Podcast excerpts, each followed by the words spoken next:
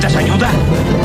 Solo hay un hombre que puede ayudarme. Mr. Satán, me tienes sorprendido. En realidad tú eres el salvador del universo. Tantas bromas me están matando.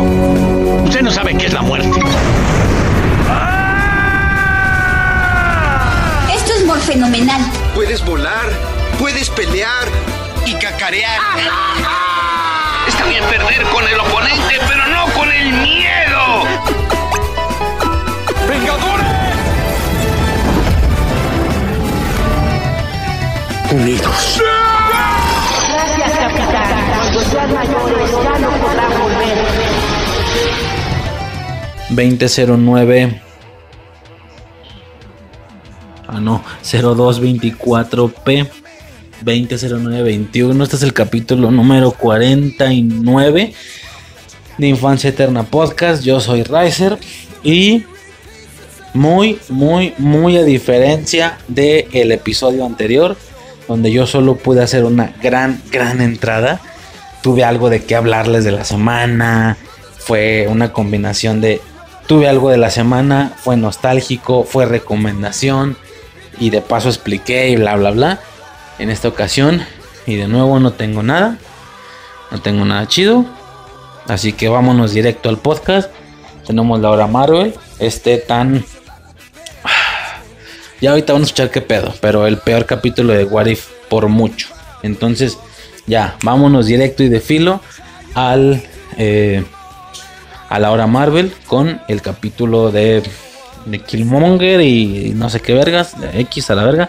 Y luego nos pasaremos ya directamente al tema, gran tema, muy buen tema.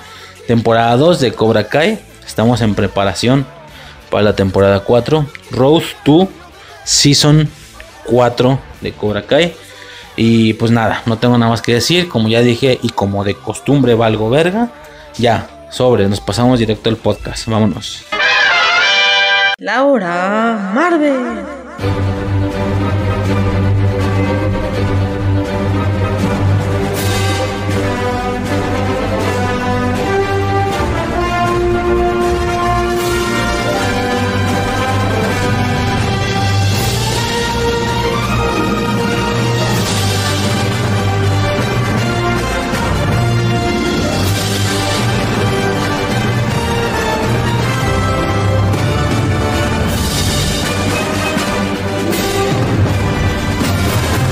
Episodio 6 de What If.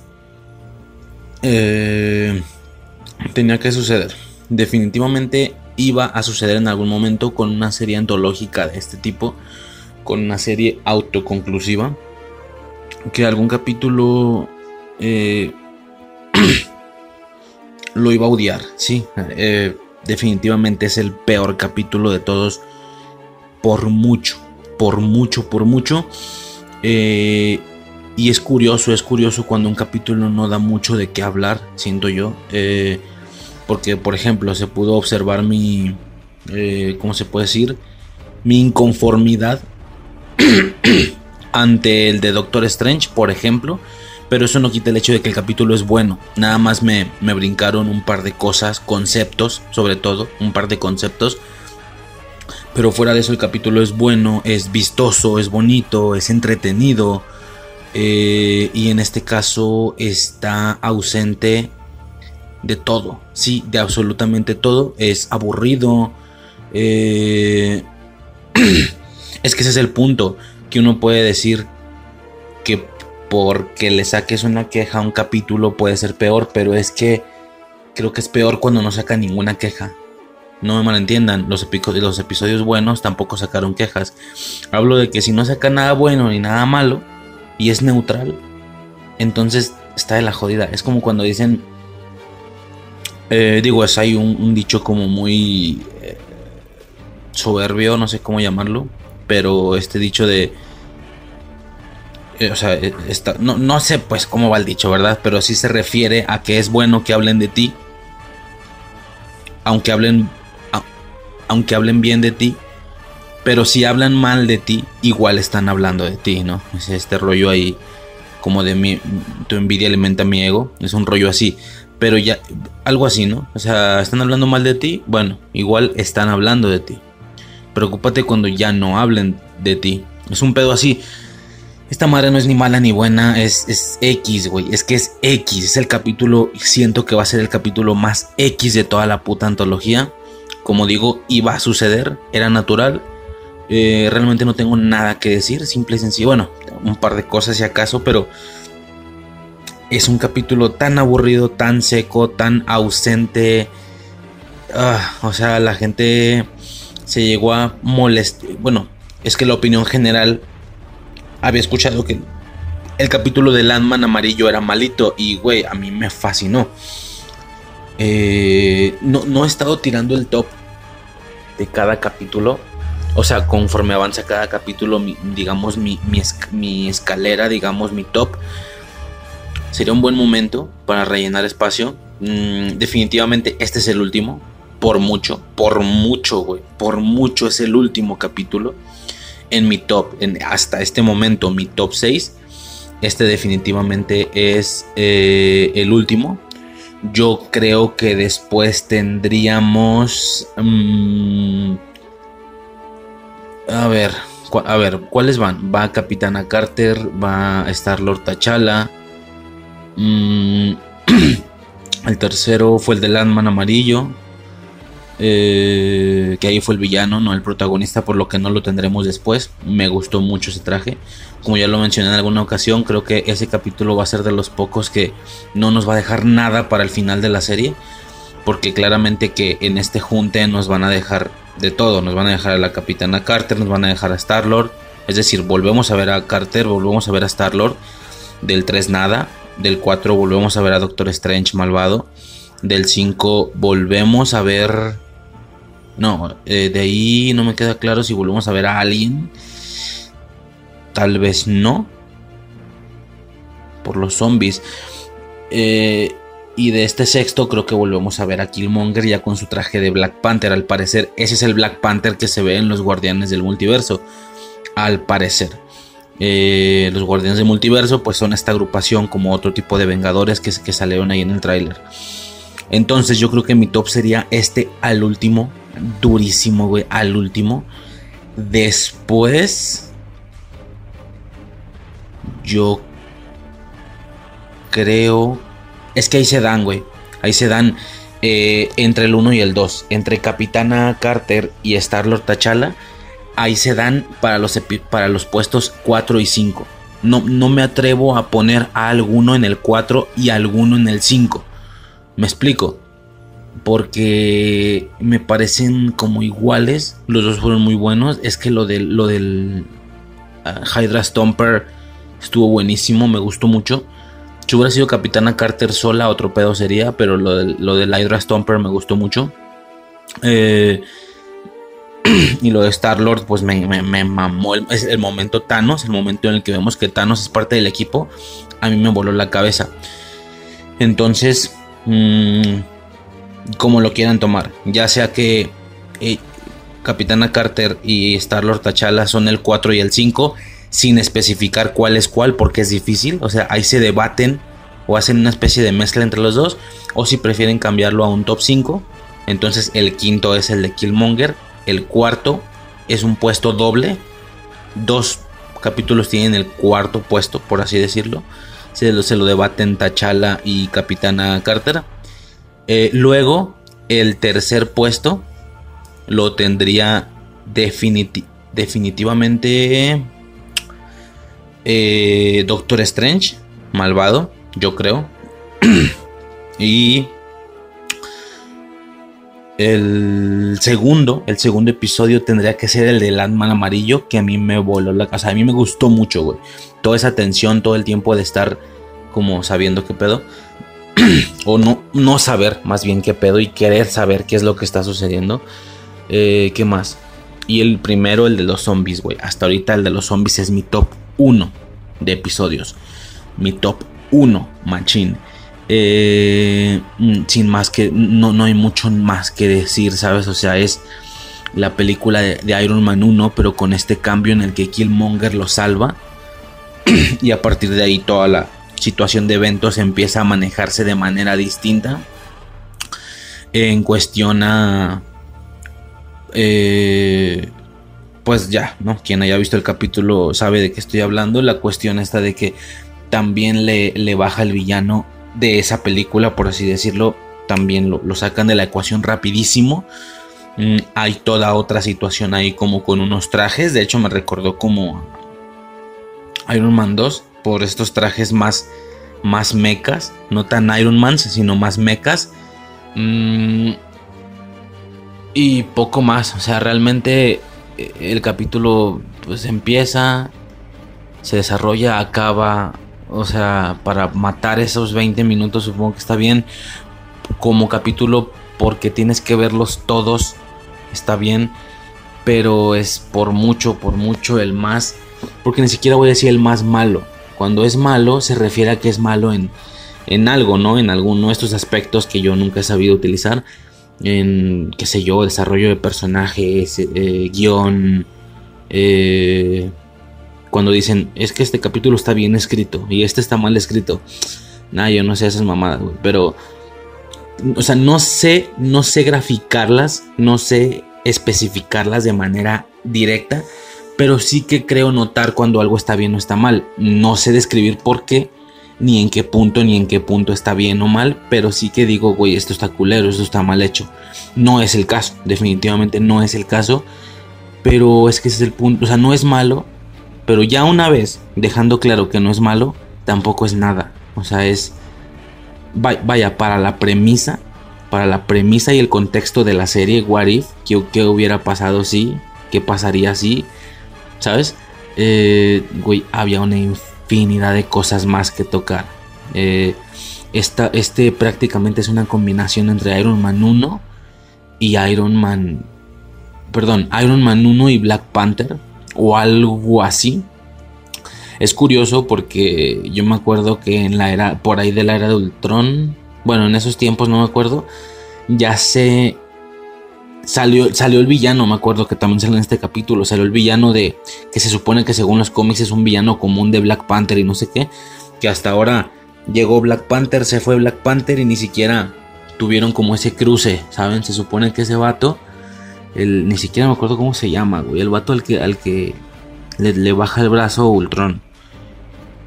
Mm, se supone que es como el Joker de Black Panther, suponiendo que Black Panther sea Batman, es como ese villano más principalillo en los cómics, digo principalillo, pues, nadie los conocía, ni a villano ni a héroe, la verdad, ni a Black Panther ni a ese güey, pero básicamente eran ellos los Némesis, entonces se sabía en los cómics que el güey le faltaba un brazo, una pendejada así, eh, o que tenía un brazo de... A lo mejor me estoy confundiendo, ya no me acuerdo, pero algo así. Entonces, eh, vemos Ultron, pero lo vemos con los dos brazos y luego le arrancan el brazo. Y es como... Ah, o sea, vamos a tener a Black Panther después. En alguna ocasión también se mencionó Wakanda. ¿Dónde fue? Creo que también fue en la era de Ultron. O sea, todo el tema wakandiano y de Black Panther y tal llegó hasta esos años. En 2008 ni quien pensara en eso, pero bueno, acá nos dan esa premisa de, obviamente, canon, todo el tiempo, todo existió siempre Luego, nada más que si luego tienen que andar justificando por qué no intervino en una u otra cosa. Cuando son pedos más mortales, pues es sencillo, ¿no? Es como, güey, pues yo estaba en mi. en donde vivo, ¿sabes? O sea, yo no tengo. no me di cuenta de lo que sucedió. Hasta ahí. y aunque me diera cuenta, a lo mejor vi el rayo que apuntaba al cielo en la tele. Pero pues yo qué iba a hacer, güey. Yo soy un héroe más callejero. Hasta ahí se entiende. Pero ya cuando son situaciones más celestiales, más, más mágicas, más cósmicas, si brinca el decir, a ah, chinga, ¿y por qué este güey no? ¿Sabes? O sea, o ahora que saquen amor, ¿por qué este güey no hizo algo? Cuando sí es una situación más cósmica, más poderosa. Es interesante, solo eso. Eh, y la cosa, la, la, bronca aquí o lo que me pudo haber pegado es que la película a mí, la película de Black Panther, me super valió verga, güey. O sea, me super valió verga mal pedo, güey. Mal pedo, mal pedo, mal pedo. Mm, horrible, horrible. No, francamente a mí no me gustó. O sea, es que, a ver, vamos a poner el contexto. Esa película, cuando salió, no pudimos ir a ver al cine. Por una u otra situación. Porque no había feria, porque nos daba hueva. Por lo que sea. Sí, nos daba mucha, mucha hueva. Y eh, no había estado ya en versión HD. ¿Saben de qué hablo? La versión libre de impuestos.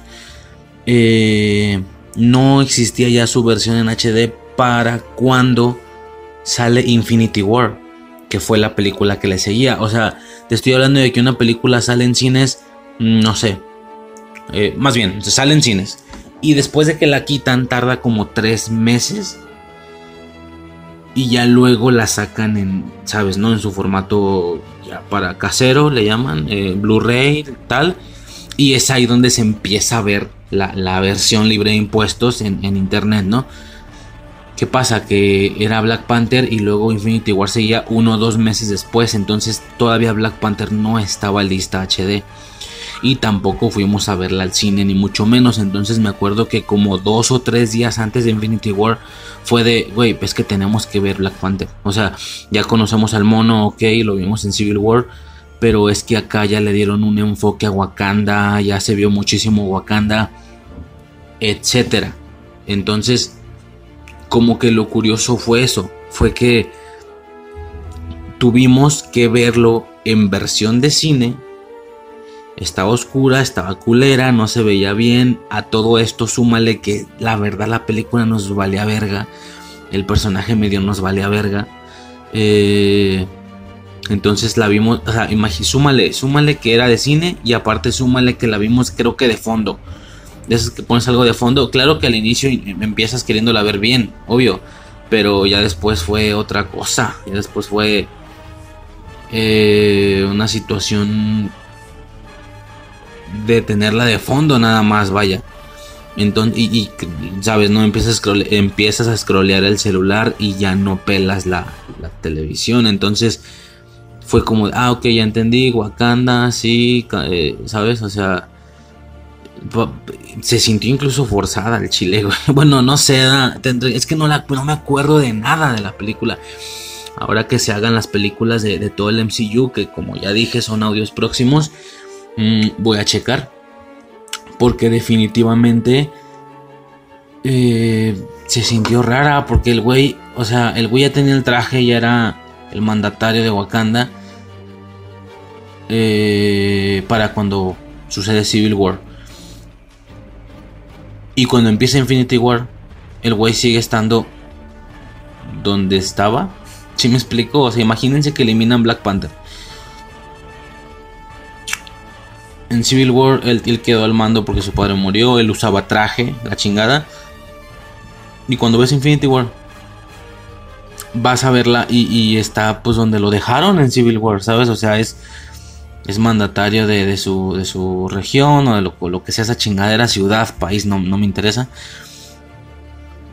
Y, y, créeme que la mayoría de las personas vieron, lo vieron así. Vieron Civil War, vieron Infinity War sin ver Black Panther de intermedio. No sabes la cantidad de gente que fue a verla sin haber visto Black Panther. Y no se siente, güey. Pero como nosotros no sabíamos eso, no sabíamos que, iba a ser así de sencillo y que no se iba a sentir, fuimos a ver Black Panther y realmente Black Panther fue algo parecido a Black Widow. Cuando digo, digo parecido no me refiero a que se regresen eh, del punto temporal en el que ya vamos para meter una historia intermedia. Es lo que pasó con Black Widow. Ya íbamos después de Endgame y luego se regresan entre Civil War e Infinity War y ahí en un espacito intermedio ahí metemos Black Widow. No, acá pon tú que la historia iba hasta ese punto, era lo actual, pero no deja de ser algo que vaya, ahorita ahorita podrían meter Black Panther. Hasta ahorita, hasta hoy, hasta el siguiente año podrían hacer lo mismo que con Black Widow. Imagínense que Black Panther no existió y que luego la meten entre Civil War e Infinity War, ¡pum! Ahí está Black Panther. Que empiece donde terminó Civil War. Estoy hablando del personaje, que empiece usando el traje y tal, pero que termine donde empezó. ¿Sabes? que termine donde empezó porque ya no se puede mover nada de Infinity War. Entonces, ¿para qué haces una película si vas a empezar algo que me, explico? O sea, ves la película y luego se ve toda la trama de que ya perdió el, que perdió el traje y que lo están como juzgando y tiene que pegarse con este güey para ver quién es el, el que merece el trono. Y no, para que al final otra vez quede en. Para que al final otra vez quede él en el trono. Que es como empezó la película. Es como. Oh, mira, sabes que no sé. Yo me la puedo pasar aquí horas tirando mierdas a Black Panther, pero la realidad es que a, mí no me gustó. Si tú vienes y me dices, güey, es que es la mejor puta película del MCU, pues adelante. Si ese es tu gusto, si tú la disfrutas, adelante, güey. Gózalo, date grasa, como cada quien lo hace con sus cosas. Como yo en What If estoy, o sea, gocé el de Landman amarillo. Por más que todo el mundo diga que la odia, a mí me vale verga, yo lo amo. El puto capítulo. Por más que el tema de los zombies, algunos como que sí, algunos que no. Muchos que no. A mí me vale verga, yo lo disfruté, machín. Entonces, eh, realmente no Digo, si tú disfrutas Black Panther, adelante, güey. O sea, adelante, tranquilamente. Gustos, colores. Sí, esto es así, esto es normal. Ahí te gusta el rojo, a mí el azul. Y no veo el por qué tú intentes explicarme a mí que el rojo es mejor que el azul. Ni porque yo te voy a estar explicando por qué el azul es mejor que el rojo. Simple y sencillamente es el color que nos gusta a cada quien. Así de sencillo. Entonces, este es mi azul a mí no me gusta Black Panther, no me gusta, me caga esa película, no me caga, me aburre, me aburrió. Pero es que la vi, como ya dije, de cine, de fondo, no tenía ninguna intención de verla, no tenía interés de verla. Infinity War me forzó a ver la película. Yo no lo hubiera visto. Eh, ahora, es importante el tema de que haya sido de cine. No sé, porque la misma situación sucedió con Capitana Marvel. Lo que fue Black Panther para Infinity War fue Capitana Marvel para Endgame. Lo mismo, güey. La película salió uno o dos meses antes que Endgame, por lo que todavía no estaba lista su versión HD para cuando iba a salir Endgame. Y lo mismo, no fuimos a verla. Y también tuvimos que ponerla de cine unos días antes. Pero oh sorpresa, que esta sí me gustó mucho. Sí me impresionó. Sí me agradó. Me acuerdo haber pensado, güey en cuanto está esta, aunque ya haya pasado todo, aunque ya vaya pasado Endgame, la verga, en cuanto esta madre está HD, la tengo que volver a ver. ¿Me explico? Es curioso. Entonces eh, es eso. Como a mí me caga o me vale verga Black Panther, por supuesto que este capítulo me va a valer super verga, güey. Super verga. Nada más que decir. Eh, nada que pueda mencionar del capítulo. Digo, nada que se haya visto, ¿verdad? no tiene ningún sentido, no sé cuántas veces repito esto, pero no tiene ningún sentido estar diciendo, y entonces Killmonger engaña a Star, eh, bla, bla, bla, güey, ¿para qué relato algo que mejor puedes ver? Yo solo menciono cosas que sí sean extras o ajenas, entre comillas, ajenas al capítulo, relacionadas con él, pero ajenas. Que viene siendo esto, puntos de vista, opiniones, como ha pasado con otros episodios. Y respecto a esto, ya dije todo lo que tenía que decir. Entonces, pues nada, eh, eso sería todo por parte de este episodio 4 de Warif. Nada más que decir. Claramente va a ser el, para mí, para mí, claramente va a ser el punto más bajo de la gráfica de todo Warif. Claramente, clarísimamente. Pero bueno, lo bueno es que ya pasó, ya nada más queda esperar a verlos. Bueno, quién sabe, en una de esas Thor en Las Vegas también puede caerse durísimo. No sé, vamos a ver qué pedo. Y pues nada, básicamente y por parte de Warif episodio 6 ya sería todo por mi parte. Eh, y nada, nos podríamos ir ya directamente al tema del podcast.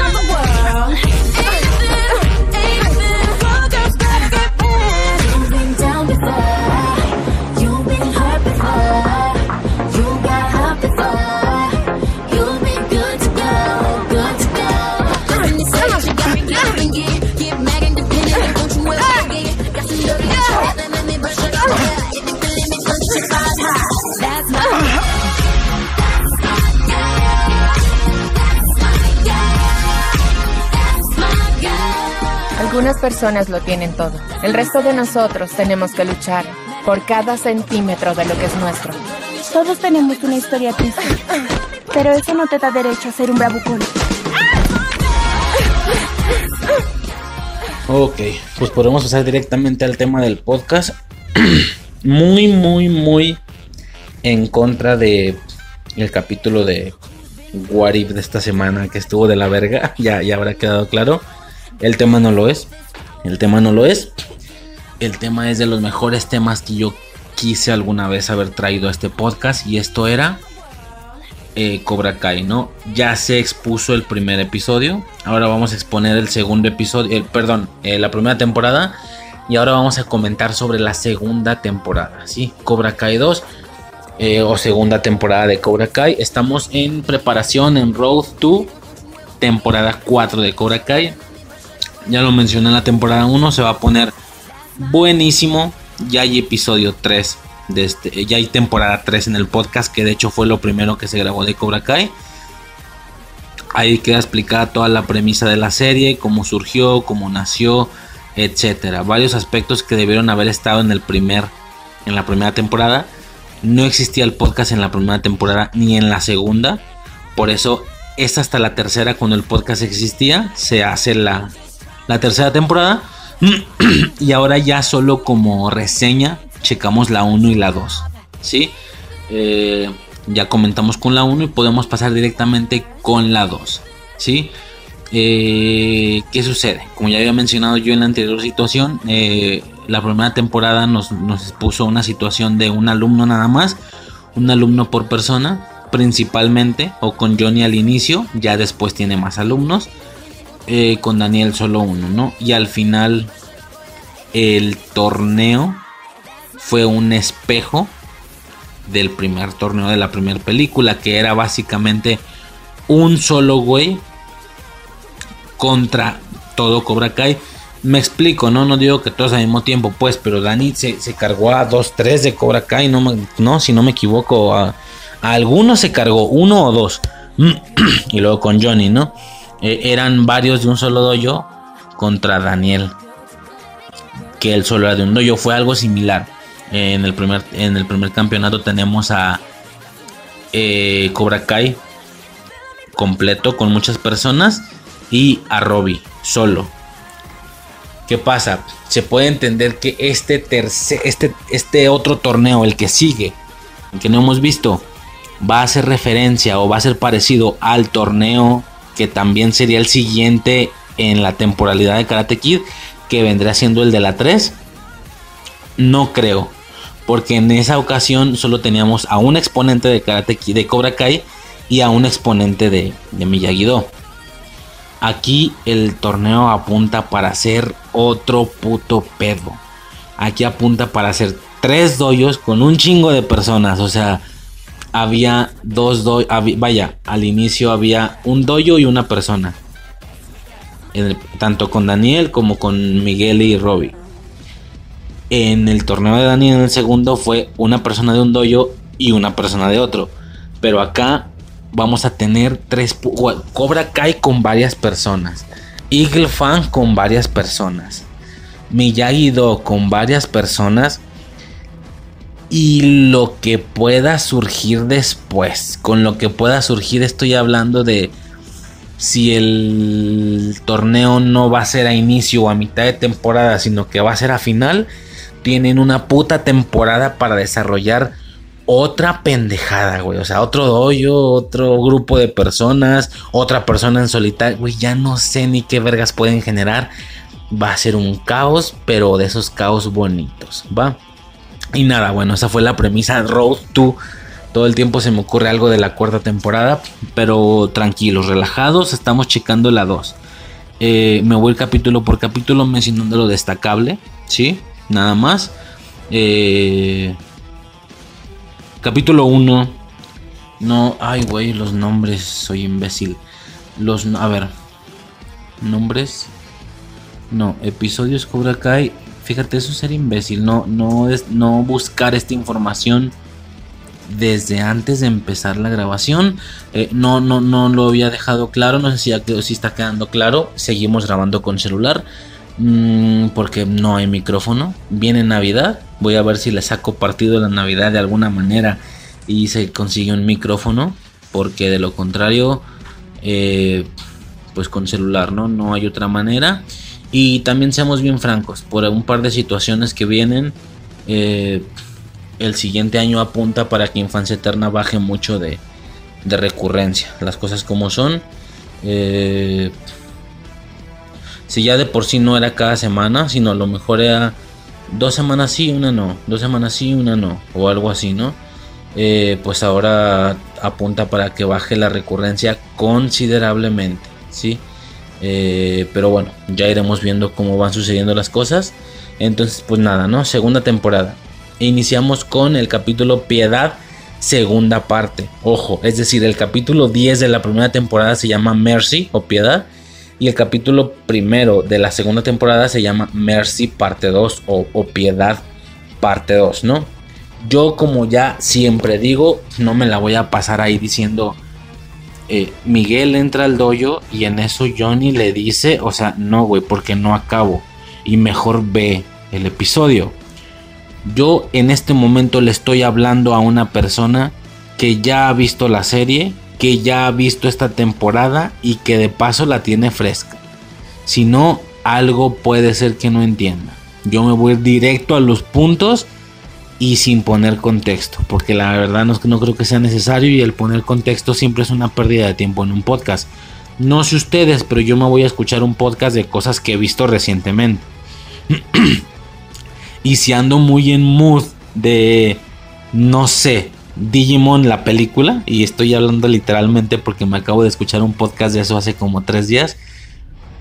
Yo empecé a escuchar el podcast, avanzó, eran dos horas, avanzó unos cinco minutos. Con eso fue suficiente para entrar en hype y dije, güey, es que me tengo que ver esa madre. Me la tengo que ver para escuchar el podcast a gusto, porque estos güeyes están yendo directo. Era una plática, entonces directo estaban hablando que de las tres ovas y que no sé qué güey, ¿de qué me estás hablando? O sea, ni siquiera sé de qué me hablas. Eh, ¿Por qué? Porque no la tenía fresca la vida de niño. Entonces, cuando el podcast realmente te interesa, güey, lo pausé, me fui a ver la película, güey, una puta hora, vergas. Una, te gastas más viendo cosas en YouTube, te gastas más scrolleando en el TikTok, no mames. Me fui una hora, una hora diez, dura, una hora quince, algo así. Se acabó, ahora sí, vamos a escuchar el podcast a gusto ya me quedó claro de qué hablaban. Yo ni siquiera, porque empezaban diciendo que aquí fue una película, pero allá son tres. Y aquí nomás lo que hicieron fue pegar los tres pedazos y, es cierto. Pero bueno, no me voy a poner a hablar de Digimon ahorita, no mames. Solo, ya en algún momento caerá, porque sí me dio como el hype de hablar de Digimon en algún futuro. Pero eh, es, es eso, ¿no? O sea, yo me voy directo y sin contexto si estás escuchando un podcast de, la segunda temporada de Cobra Kai es porque la tienes medianamente fresca, ¿no? A menos de que seas un seguidor del podcast de esos que escucha todo lo que el podcast suba, recuerde o no, siquiera haya visto o no algún contenido, porque es válido, lo he hecho. He escuchado podcast todo lo que se sube y aunque suban un podcast que diga, no sé, el bueno, el malo y el feo, aunque yo no la he visto güey, igual me lo voy a poner porque yo no puede faltar mi capítulo semanal de ese podcast. Eh, y pues ni modo, ¿no? O sea, de todo lo tengo de fondo. ¿Qué, pierdo? No pierdo nada si no entiendo un par de cosas. O varias cosas. Si eres de esos, pues igual, adelante, no pasa nada. Pero sí te recomiendo ver la serie, está muy perra. Ok, segunda temporada, primer episodio. Mercy o Piedad, parte 2. Eh, importante, importante el capítulo. Mm, pocas cosas, ¿eh? Sencillamente vimos, acabamos de ver cómo Chris regresó y Chris y Johnny se avientan un, tiro ahí inicial. El señor, según esto y según el canon, se mueve todavía de una manera increíblemente veloz, de reflejo, etcétera, según ellos. Ok.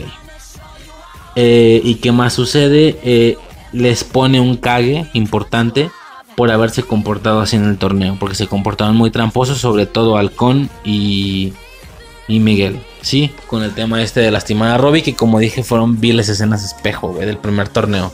Pura nostalgia. Eso es lo importante del primer capítulo a grandes rasgos. Si nos vamos a ir rapidito aquí, no, no tengo intención de tardarme aquí tres putas horas, la verga, se me, se me juntó ahí un poco los temas y vienen unos mesecitos para si eres el güey que le gusta ese pedo en este podcast, vienen meses de puños de audios de Halloween, de puños de audios de Navidad, puños, güey. Ya saben que aquí no nos manejamos con el especial de Halloween, el, el especial de Halloween, el especial de Navidad. Aquí no tenemos uno, señores, aquí tenemos meses. El mes de Halloween, el mes de Navidad y los 4 o 5 audios que le tocan a cada tema. Así se suben, entonces tengo esas cosillas por delante que preparar, cosa que me hace mucha ilusión. Eh, entonces, pues nada, no, no, no tengo intención aquí de tardarme cuatro horas en algo que es una sola temporada. Eh, no porque no me haya gustado ni nada, eh, ojo, esta puta serie me mama. Y en una de esas, no sé para qué estoy diciendo esto, si al momento, al momento me tardo dos horas en el puro tema. Da igual. Eh, capítulo 2. Va Samantha y Robbie empiezan a entrenar. Y ojo, hay un momento en el que Daniel dice que hace mucho tiempo que Miyagi-Do no tenía más de un estudiante. O sea que en alguna ojo, eh, hace mucho tiempo que Miyagi-Do no tenía más de un estudiante. Y por como entendemos, Daniel no había sido sensei antes. Sí enseñó a su hija y tal, pero no parece que haya enseñado a muchas personas, ¿sabes? Eh, entonces se está refiriendo a Miyagi. Se está refiriendo a que Miyagi tuvo alguna vez más estudiantes. O sí, o olvídalo, a lo mejor él. ¿Por qué no él? ¿Te imaginas que en alguna ocasión él y Yuli se juntaron y Miyagi los entrenó juntos? ¡Fua! Y de ser ese el caso, bueno, me tengo que ver Kira Karate Kid 4 también, no mames, por cualquier pendejada, güey, porque no le he visto bien esa puta película. Me la tengo que ver bien por cualquier cosa que pueda suceder en la siguiente temporada, nunca se sabe. Se supone que va a estar enfocada en la película 3 de Karate Kid, se supone claramente. Una situación ahí con Terry Silver y Mike Barnes, que espero que Mike Barnes se lo guarden ya más para el final. Mm, porque al no ser un morro y al ser otro señor, pues sí les da para otro cacho ese. No tiene, no, no tiene por qué haber dos señores malos. Junto con Chris serían tres. No tiene por qué haber tres señores malos. Más los morros que pueden generar cada pinche señor, güey. Por así decirlo, ¿no? Güey, tienes para Terry Silver toda la temporada. Y al final. Llamas a Mike ¿sabes? Así de que situaciones extremas requieren de medidas extremas. Y le vas a Barnes. No, hombre, güey. Estaría perrote ese pedo. Mm, pero bueno, entonces, eh, empiezan a entrenar, dicen que no ha tenido más de un estudiante en mucho tiempo y hacen todo este... te- Hay dos entrenamientos. Por parte de Miyagi-Do, la rueda en el estanque. Muy místico, muy interesante. Sabes que lo vas a ver en el futuro aplicado a la realidad. Por ahorita nomás quiere que peleen en círculos dándose las espaldas y combinados y no sé qué eh, sincronizados, perdón. Y Johnny hace lo del camión, lo del camión del cemento. Gran escena, gran escena. Muy al estilo de las patadas en la alberca. O sea, sus entrenamientos son más rudos, son arriesgados, pero eficientes. Está bueno. Eh, Laruso se reencuentra con Chris. Y un comentario nostálgico. Porque uno era morro con ellos, ellos crecieron y uno también. No tanto como Laruso, obviamente, pero también ya soy un don llegando a mis 30. Ya estoy por valer chorizo. Si no es que ya valí chorizo en el aspecto de la juventud. Mm, entonces, un aspecto nostálgico, un comentario nostálgico para todos nosotros. El Chris dice: eh, La pandilla está de vuelta. Bueno, casi todos, porque falta Miyagi. Y es como, oh, qué mal pedo. Y Daniel sí le dice: eh, Agradece que no está aquí. ¿Cómo están tus puños? Y madres, meten el flashback del- de, los pinches puños al vidrio. Nostalgia pura, papá. Y espero que así con. Güey, la siguiente temporada, güey, va a haber un chingo de flashback de la 3, güey. Putero de flashback de la 3 va a haber. Mm, vas a ver si no. Chingonzot. Así de. No sé, de. No, no sé, güey. Ni siquiera. te- ni, quiero teorizar porque luego no sucede y si te agüitas. No quiero pensar mucho en eso de. Puede suceder esto. Puede suceder de esta manera. Tal güey le va a decir esto a tal güey. No me gusta hacer mucho eso porque luego las cosas no suceden, ¿sabes? Es como en Infinity War, otra vez, perdón. Es como en Infinity War. Que se iban a juntar, que íbamos a ver por primera vez a, a Stark y a Strange juntos. Y yo pensé, güey, es que tiene que haber. O sea, me puse a pensar qué le diría uno a otro cuando se conocieran. Y tú dices, güey, es que tienen que tirar algún chiste de, Sherlock Holmes. Sí, para quien no sepa, Robert Downey Jr. fue Sherlock Holmes, no sé cómo se pronuncia. fue Sherlock en una película o en más de una película, algo así. Y Cumberbatch también fue Sherlock, pero en una serie. No me acuerdo, me suena Elementary. Ya no sé, güey, porque luego Suicide me ha estado contando de una serie que es la prima de Sherlock Holmes. No, no sé cuál es Elementary, creo que son más de una serie de Sherlock, no sé, pero Cumberbatch hace por ahí algo. Entonces, que tenía que haber un, yo pensé, va a haber un chiste de Sherlock, güey, así de que, de que Robert Downey le diga a este güey, o de que, ¿dónde estará la gema? Mm, en tal lado. Eh, no sé, que haga un comentario obvio y que Stark se prestaba más para que Stark lo hiciera porque Strange no es tan cotorreador que Strange le dijera, uy, tranquilo Sherlock, o algo así, güey, porque son Sherlock los dos, o sea, pero no sucedió, güey, no sucedió. Entonces, no es bueno estar pensando qué tendría que decirle una persona a otra.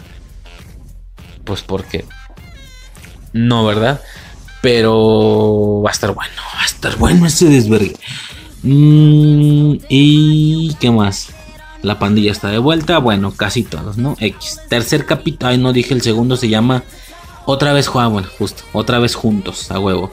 Tercer capítulo. Hielo y fuego. Por. ¿Cómo se llama?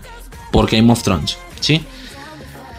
Eh, a ver, rapidísimo. Toco el tema primero de, de, de, Bueno, digo el capítulo primero. Es rápido. Importante. En el capítulo nada más John Chris le dice a Johnny que Laruso le quitó a Robbie. ¿Sí? Que rece para que no le quite a Díaz. O sea, Chris, John Chris le dice a, Johnny Lawrence, güey, este vato, Daniel Aruso, ya te quitó a tu hijo. Reza para que no te quite también a Miguel. Y, lo, y básicamente lo que él hace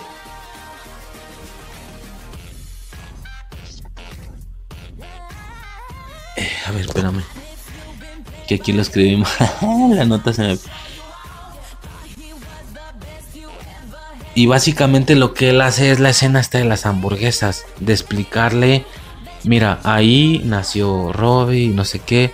A él le pude haber fallado y no estuve cuando debí de estar. Pero a ti nunca te voy a fallar. A ti nunca, siempre voy a estar para ti.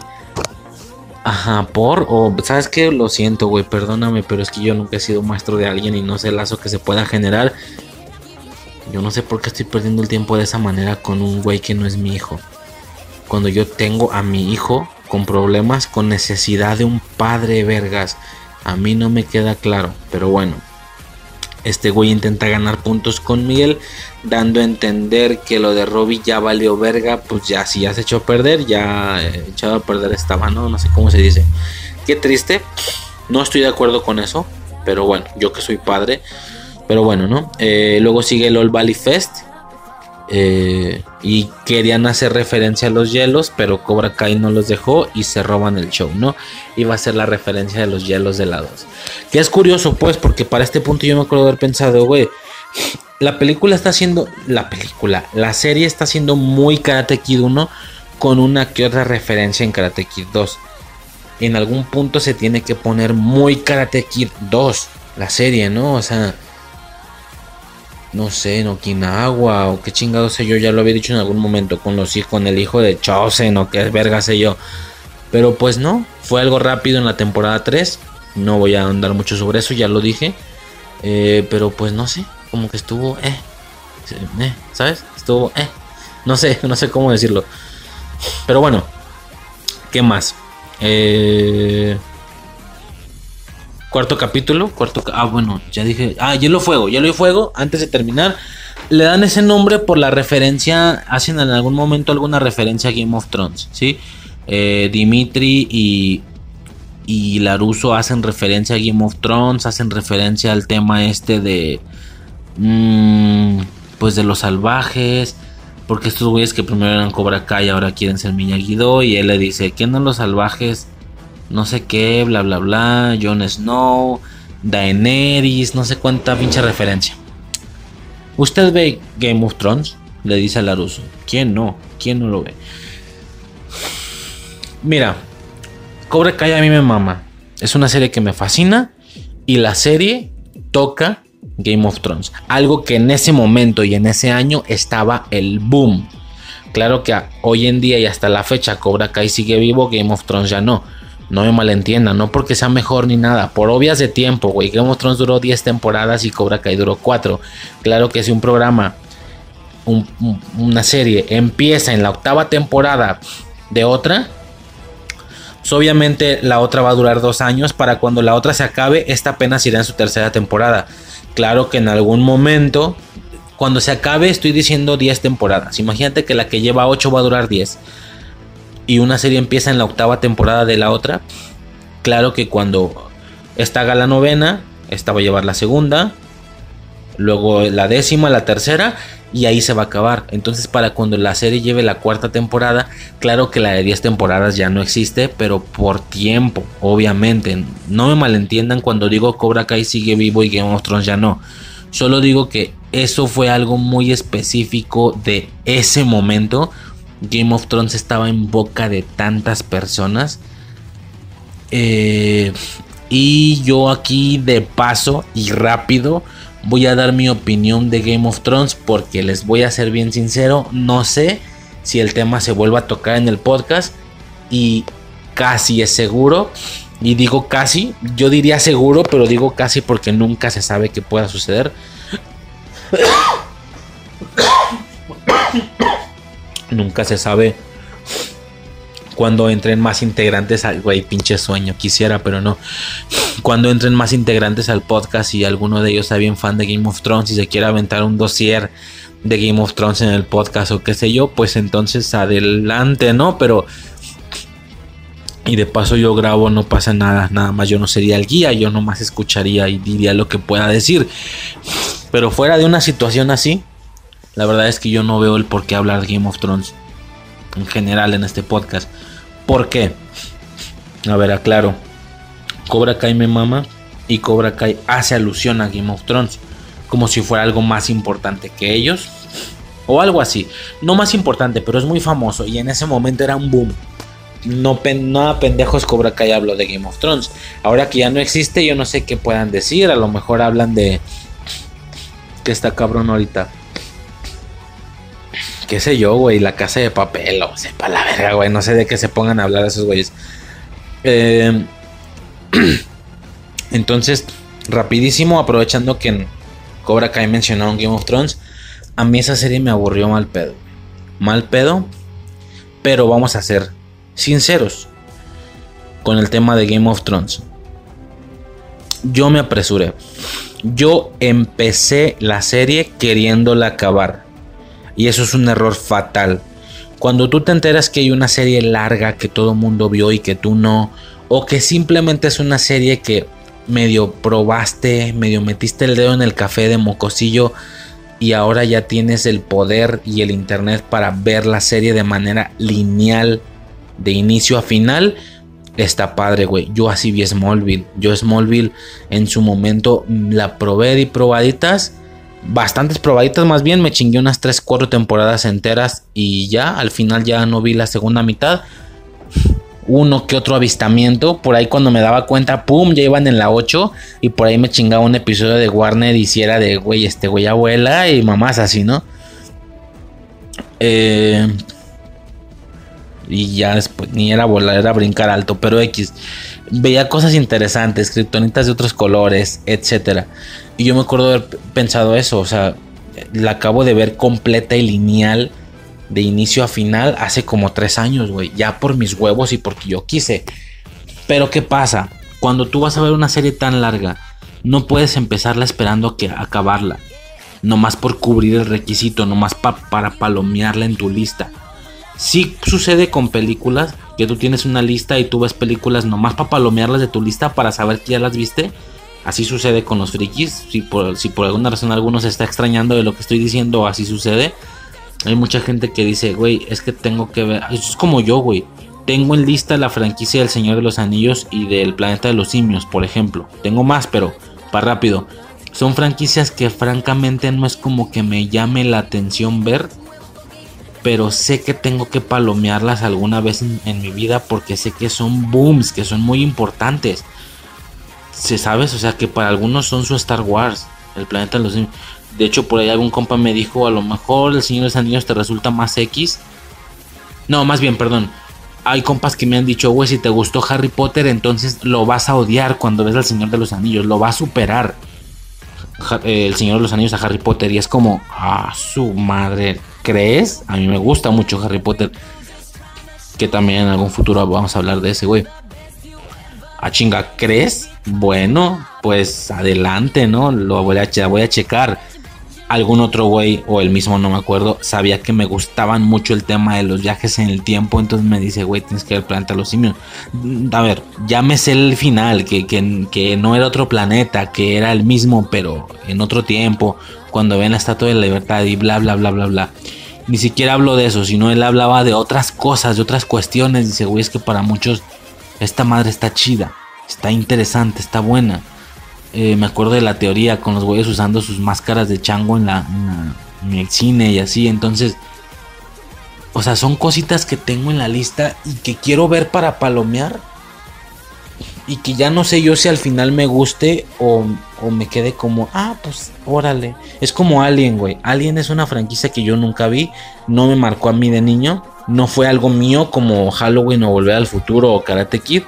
Pero sí que era algo que yo quería palomear en mi lista. Entonces, en alguna ocasión dije, güey, pues ya empieza la palomeada. Y empecé y acabé como en una semana de verlo todo.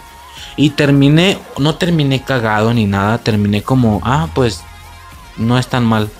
Pero ya no, o sea, no me marcó, no tendría un muñequito de alien, no. Yo sé que para gente es más, más significativo, adelante.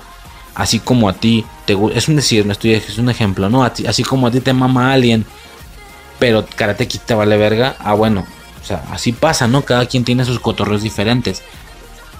Eh, en este caso yo las vi todas, se acabó la franquicia y fue como de, ah, pues, órale, o sea, no me volvió loco, pero definitivamente estoy mucho más a gusto habiéndolas visto que sin verlas, ¿sabes? Ahora sé de qué hablan, sé referencias, cuando hacen la referencia. Güey, Spider-Man lo necesité para ver Infinity War. Con, no, no, no, no me metas tus huevos. Bueno, eso sonó bien cabrón en ese momento, me acuerdo. Algo más alburero, pero bueno, se refiere a que como es alien, no le mete un huevo para que luego le salga de la panza un puto alien. Lo entendí. Eh, todo ese tema, ¿no? O sea, la, franquicia en sí. Al final quedé más feliz de haberla visto que de no haberla visto. Pero hasta ahí. No sé si me pase con otras franquicias o no. Pero ya me salí de tema. A lo que voy. Es que tú no puedes esperar. Con películas y con franquicias, pon tú que empieces a verlas esperando acabar. Porque vas a acabar rápido, güey. Métele una película por día y en una semana ya acabaste. Pero con una serie así de larga, güey. Yo me acuerdo que íbamos en la temporada. No me acuerdo cuál temporada era. Pero ya se iba a acabar Game of Thrones. Ya se iba a acabar.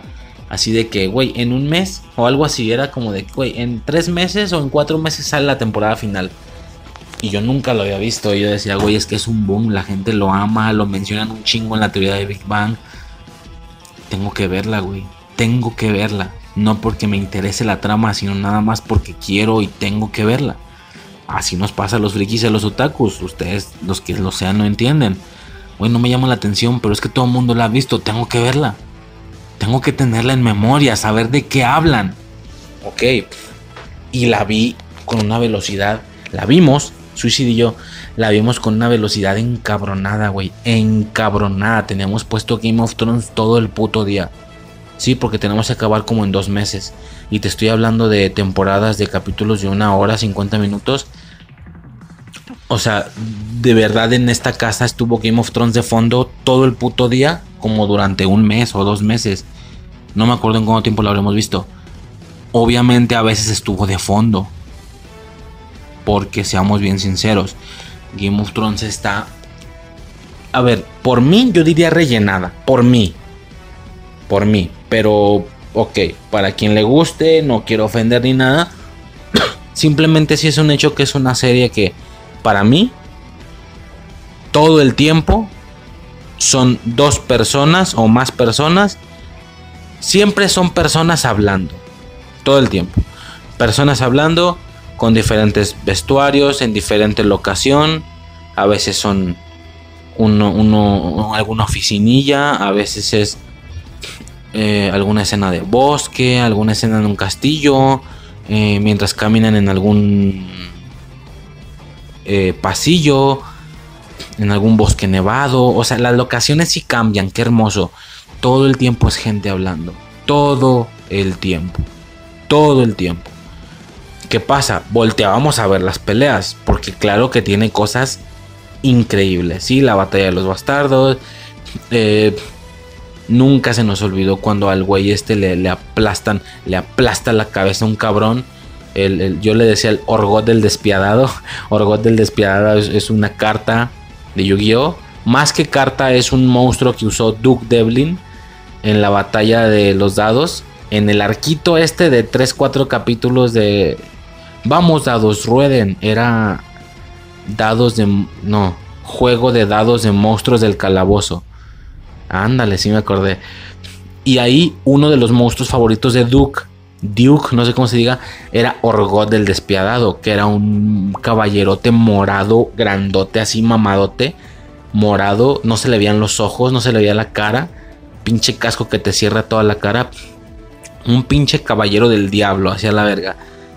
Y entonces hay un cabrón en la serie que yo le llamaba Orgot del Despiadado, porque era un güey que, que fue el que mató a otro güey o algo así y luego estaba como hechizado, como traído de la muerte. No sé si se acuerdan que Cersei lo tuvo al final con armadura dorada como su sirviente, pero ya estaba muerto en vida. Bueno, ese vato. No sé si se acuerdan una escena donde el güey le empieza como a aplastar los ojos a un vato en una batalla. Parecía que le iba a ganar y luego, madres, le revienta la cabeza con las manos y queda la pinche cabeza hecha pedazos de los, pedazos de cráneo, de carne. Pues no te voy a negar que Suicide y yo nos quedamos de vete a la puta verga en este momento. Es la mejor serie que he visto en mi vida. ¿Sí me entiendes? O sea, claro que tenía sus momentos, güey, pero en general todo estaba aburrido. Entonces, claro que disfrutamos momentos, claro que nos emocionamos, claro que aplaudimos, como todo mundo, güey. El final estuvo bastante bien, güey. La batalla con el rey helado, con el rey helado. Vergas, es esa hora de aventura. No me acuerdo cómo se llama, Los caminantes blancos. Sepa la chingada ese vato, güey. Valgo, verga. Eh, ese güey, va. Ese güey. y. Digo, todo esto lo estoy diciendo porque no creo que nunca vaya a haber un audio de hora de, de hora de aventura. De, de Game of Thrones por lo que aprovecho para decirlo en este momento, ¿va? De paso, mejor lo aprovecho y lo digo en este momento. Mm, ¿Por qué? Porque estoy hablando de Cobra Kai, una serie que sí me interesa mucho, mucho más, y que un capítulo se llama Hielo y Fuego, y en toda la temporada están haciendo alusión a Game of Thrones. Bueno, es el momento para meter esta mini reseñita. No sé si hacerlo fragmento de infancia o no, no creo, porque sí está muy pobre, muy pobre. Un fan de Game of Thrones a lo mejor va y dice, digo, estoy mamando en una fantasía que el podcast tenga cierta cantidad de escuchas, que un, que un seguidor o que cualquier persona se meta al inbox, busque un podcast de Juego de Tronos y le salga este fragmento de infancia eterna, güey, está bien pobre, somos gente pendeja hablando de un tema que no entiende, a lo mejor, pero a mí no me gustó. No, no creo que lo vaya a ese fragmento, lo voy a dejar así. Este, y no me gustó, ¿sabes? O sea, claro que vivimos momentos increíbles, güey. Ese final con los caminantes que, fue esta vieja, ¿cómo se llamaba? La pinche ruca de los nuevos mutantes. Eh, Aria, Aria Stark. Eh, la manera en la que se chingó al, rey blanco, güey, chidote. O sea, no me acuerdo si era el rey blanco, no me acuerdo. O sea, estuvo bueno, güey. La batalla luego con Cersei, con los dragones, Daenerys. Todo estuvo, pues así estuvo bien, güey. Solo digo que o sea, sí las tiraron mucho. Y luego había subtramas que no eran necesarios para el cometido final de la serie. A ver, lo entiendo. Con series tan largas, claro que hay subtramas que empiezan y acaban en un punto intermedio. Yo me acuerdo de. La comparo muchísimo con Smallville, güey. Porque son muchas temporadas. Porque hay. No hay fenómenos de la semana. En Game of Thrones y tiene una continuidad un poquito mayor. Pero sí hay una situación que a mí no me gustó que es todo ese relleno. Tanta gente hablando todo el tiempo en diferentes locaciones. En un bosque, en una cantina, en un pasillo de un castillo, en una oficina de un castillo, a las afueras del castillo. O sea, diferentes locaciones, diferentes vestiduras, diferentes personajes, pero siempre estaban hablando. ¿Es necesario? Claro, güey. No puede haber en una pelea batalla todo el tiempo, no mames. Es como, güey, ¿quiénes son y por qué están peleando?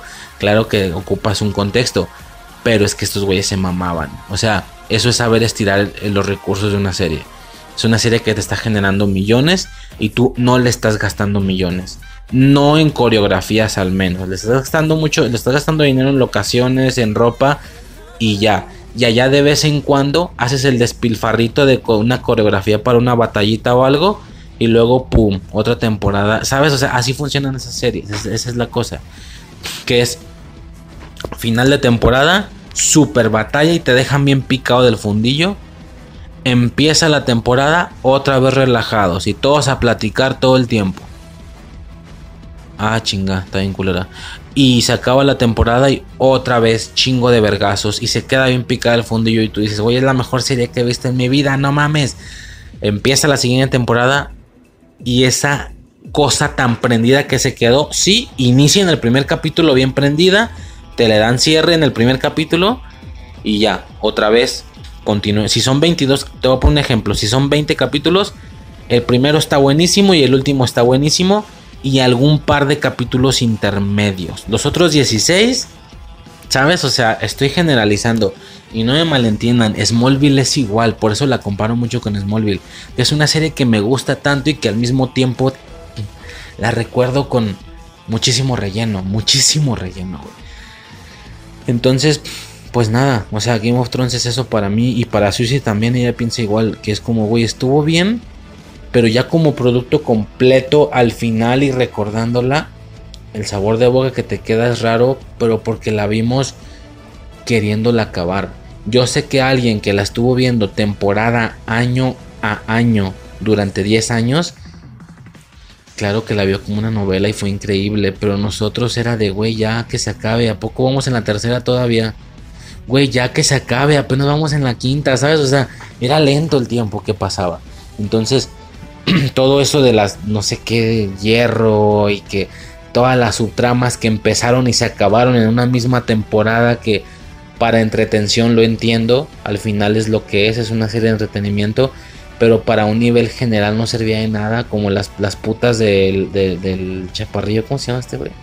Tyrion, es que ya ni me acuerdo, los nombres eran tan parecidos, yo me aburría, güey, yo a veces me aburría, neta, un buen pedo.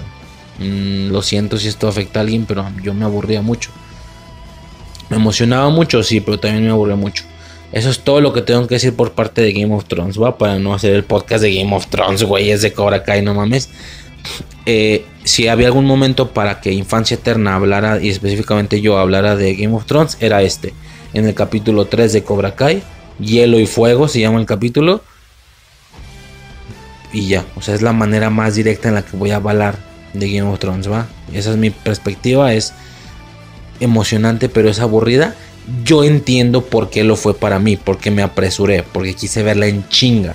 Si yo lo hubiera visto desde que se salió, o no desde que se salió, desde que llevaba unas dos temporadas, tres, las viera y luego ya continuara y yo tuviera que aguantar los hiatus, ¿sabes? Todos esos ratos en los que pinche final se quedó bien vergas y me voy a tener que esperar hasta el siguiente año.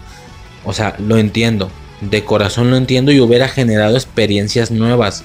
Ahora que ya no lo vi, verlo de putazo ya no va a ser lo mismo. Por eso no quiero empezar a ver la Rovers.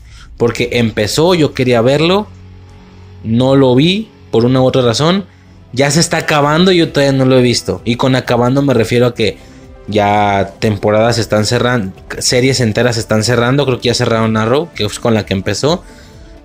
Dicen que es malita, que ya es malísima, que la última de Flash estuvo culera, que lo de Badger está culera. O sea, yo me pongo a pensar, güey, si tengo un Smallville en cada una de las series, ya me imagino qué va a suceder. Me voy a chingar 23, me voy a chingar 27 momentos aburridos para ver uno increíble.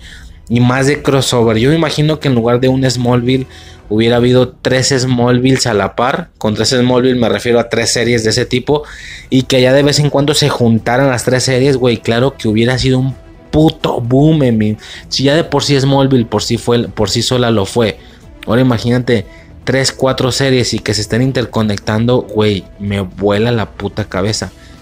Pero así, disfrutándolo año a año.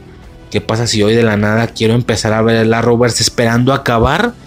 No, güey, pues me voy a aburrir un chingo, güey. O sea, viendo el Arrowverse todo el puto día. Ya lo intenté, aclaro, ya lo intenté. Una vez puse Arrow.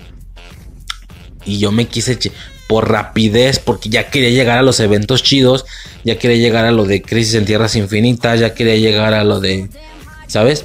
Quería llegar a los a los finales de Flash, porque Flash es la que más me interesaba, pero para verla que tenía que ver todo lo demás. Empecé viendo Arrow, según yo me chingué la primera temporada en un vida, en un día, perdón. Según yo vi la primera temporada en un día y fue el día más aburrido que he tenido en mi, en mi vida, güey. O sea, esa primera temporada está perdóname, pero se supone que es la primera que dio éxito y que ocasionó que Arrow continuara. Y fue Arrow lo que ocasionó que Flash y Supergirl existieran y, de ahí dale padela. Pues no sé, güey, a mí se me hizo bien aburrida. O no sé, es que volvemos a lo mismo. Arrow, la primera temporada, yo me imagino que veía un capítulo al día. Que le cambiaba, ay, vamos a ver el capítulo de Arrow de hoy, de 8 o 9 de la noche, como sucedía con Smallville. Pues sí entiendo que el efecto hubiera sido muy distinto, pero yo quise terminar la primera temporada en un día. Y me pesó. Y ya no pude continuar. Y dije, güey, es que es algo que empezó, que no vi y que ya hasta se está acabando. No tengo el tiempo para consumir el Arrowverse completo. ¿Algún día sucederá? ¿Quién sabe? Puede ser. Pero esa es la bronca, que uno ya no tiene tiempo y no tiene el dinero como para andar perdiendo tiempo en esas cosas. Si yo tuviera todo el día para ver cosas, hoy sí lo hago, pero no se puede. Por lo que tengo que ser más selectivo con lo que veo y con lo que juego. Yo por mí yo lo veía y lo jugaba todo, pero no se puede. Por eso hay que ser más selectivo con lo que ves, porque no hay mucho tiempo. Y si de por sí así con lo que uno ya ve ya es perder el tiempo, de alguna manera hablo de para un, algo que te genera un beneficio, entonces es difícil, es difícil, ya aquí nos pusimos medio filosóficos, medio bla bla bla, ya platiqué un chingo de mamadas más personales de lo que debería, pero bueno, a grandes rasgos, pues es eso, ¿no? A grandes rasgos eh, es todo lo que puedo decir de Hielo y Fuego o de Game of Thrones. Y era este el momento para decirlo ya. Fin del pedo. Capítulo... Mames, qué, qué pedo. Ok, capítulo 4. Ojo, ojo al dato, ya entramos a Cobra Kai Full, que es algo que sí me interesa, Machine. Es, es, una de estas pocas selecciones a las que sí le doy con gusto el buen voto de gastarle mi tiempo de adulto. Eh, Cobra Kai, güey. O sea, es así, me chingué toda la temporada en un solo día y no me pesó. También. Eh, ¿Qué pasó? Ok. Eh, ¿Qué pasa? Llega Tori. Llega Tori. Gran debut. Nuevo personaje. Ya había una chica en los buenos. Tenía que haber una chica en los malos. O sea, ya estaba esta Robinson, pero una chica ya. No, no es mal pedo, pero ya saben de qué hablo. Una chica sexy, güey. Una chica bonita. Ay, pinche Racer, nomás te fijas en los. Güey, es una serie. En una serie, claro que importan las estéticas ya claro que no me estoy fijando en, ay, en mi grupo de amigos falta una morra bonita, falta un güey más guapo, güey, con amigos vale verga, o sea, como luzcan, güey, el chiste es que cotorrien chido. Mm, me explico, no hablo de que soy selectivo en apariencia, güey, pero para una serie claro que faltaba una morra como del pelo, ¿no? Y llega Tori, está este debut, debut, está esta teoría de que si es hija de Ali, que porque dijo Tori con Y, y Ali dice Ali con I, bla, bla, bla. Güey, al chile. Eh, desde este punto podría ser una teoría, pero ya fue desmentida. Ya vimos a la mamá de esta ruca enferma. Y vimos aparte a Ali y todo bien. No son la misma persona. Lo que sí es curioso es por qué la mamá de Ali está oculta. Perdón, la mamá de Tori, ¿por qué se ve oculta? Como de, güey, tiene una mamá que está enferma, pero no te la mostramos no te la mostramos porque es un personaje importante. Güey, la hubieran mostrado ya, una viejilla enferma ya. ¿Por qué no la mostraron? ¿Por algo? No creo. Uno podría pensar, la no la mostraron por algo. Pues sí, güey, pero también es un hecho que ellos están pendientes de nuestras pendejadas y se burlan de nosotros. Eh, en su momento vimos a Tori, hicimos la teoría de quién será su mamá y bla, bla, bla. ¿Qué pasa? Estos güeyes meten la tercera temporada no mostrando a su mamá. ¿Qué va a pasar? Cuando la muestren va a ser una señora X. Nada más nos alimentaron la pinche teoría. Como la de Ali. Todos esperaban que, que Ali eh, operara a Miguel. Y, y los pendejos lo aprovechan. No es como que uno se haga las ideas. Ellos lo aprovecharon. Hay una escena donde se ve la, la que va a operar a Miguel de espaldas. Tiene el pelo güero. Y es de espaldas como de espérate a que se voltee, espérate a que se voltee para que te cagues. Se voltea y es una señora X, güey, no es Ali. Sí. Este, entonces, pues nada, ¿no? Eso fue lo que sucedió. Y llega esta morra. viene toda esta perspectiva del club de la playa. Tanto con las morras. Como la escena espejeada de. De Miyagi defendiendo a Daniel. Pero acá es Daniel defendiendo a Robbie. ¿Sí? Eh, como, en la, como en la escena de Halloween. Porque igual les cae como de arriba. No sé de dónde se avienta. Le, que le cae a uno y lo avienta a la verga. Está chido. Estuvo bueno. Eh, ¿Qué más pasa? También viene toda la perspectiva de John Chris y de Johnny. Eh, este güey se da cuenta que, yo, que Chris es un pobre diablo que vive en un lugar culero y él decide darle una segunda oportunidad porque lo ve como a su padre. Ya me imagino, un padre que la caga pero no deja de ser tu padre, lo apoyas, ¿no? Aunque él te hizo sufrir de morro y la chingada, es algo así como lo que le está sucediendo. Eh, y qué más? Bueno, básicamente un momento que a mí me hizo gritar, güey. Yo, no mames. Pinche momento que me hizo gritar. Llega Dimitri Miyagi-Do. Eh, des- y, y llega después de un discurso que Daniel tira de cómo fue él. Porque él dice, realmente Robbie, a pesar de que Robbie funcionó como el espejo de Daniel en la primera temporada, él no es Daniel, es muy diferente, él venía a ser criminal y así. Y este güey dice, yo era, yo valía verga, yo a mí me bulleaban, yo era débil y con el karate me volví fuerte. Y luego llega Dimitri, oigan, o sea, Dimitri sí es más espejo de Daniel Laruso que Robbie. Dimitri sí es muy Daniel Laruso. A lo mejor ese güey se mama más porque Daniel creo que sí tenía noviecilla y sí quería, no tenía problemas en ser popular. Sí vimos cómo le habló a Ali y así. De hecho, no estaba tan. Era curioso porque los personajes no estaban tan estereo- estereotipados. Qué curioso, ¿no? Que en un contenido viejo los personajes estén menos estereotipados que en un contenido nuevo. En el contenido nuevo, sí es el nerd, el rudo, ¿sabes? O sea, el rudo, el nerd, el bully. Y allá no, allá era como. Se supone que es el que bulean, pero tampoco es nerd. Sí es guapillo, sí conquista morras, pero es el buleado. O sea, como que tenía parte de. Y así es la vida. En la vida no eres el bully y ya. No eres el galán y ya. O dan a entender que si eres bully, también eres nerd. Vaya, dan, como que en la realidad dan a entender que en la realidad, si eres buleado, es porque eres nerd y es porque no eres bueno con las morras. Y si eres bueno con las morras, eres güey para la escuela y buleas. Y no precisamente, a veces, a veces puede haber como, como, compara- puede haber como rollos de todo, ¿no? Es como, como por ejemplo, un güey puede ser el buleado, pero sí ser bueno con las chicas y ser listo.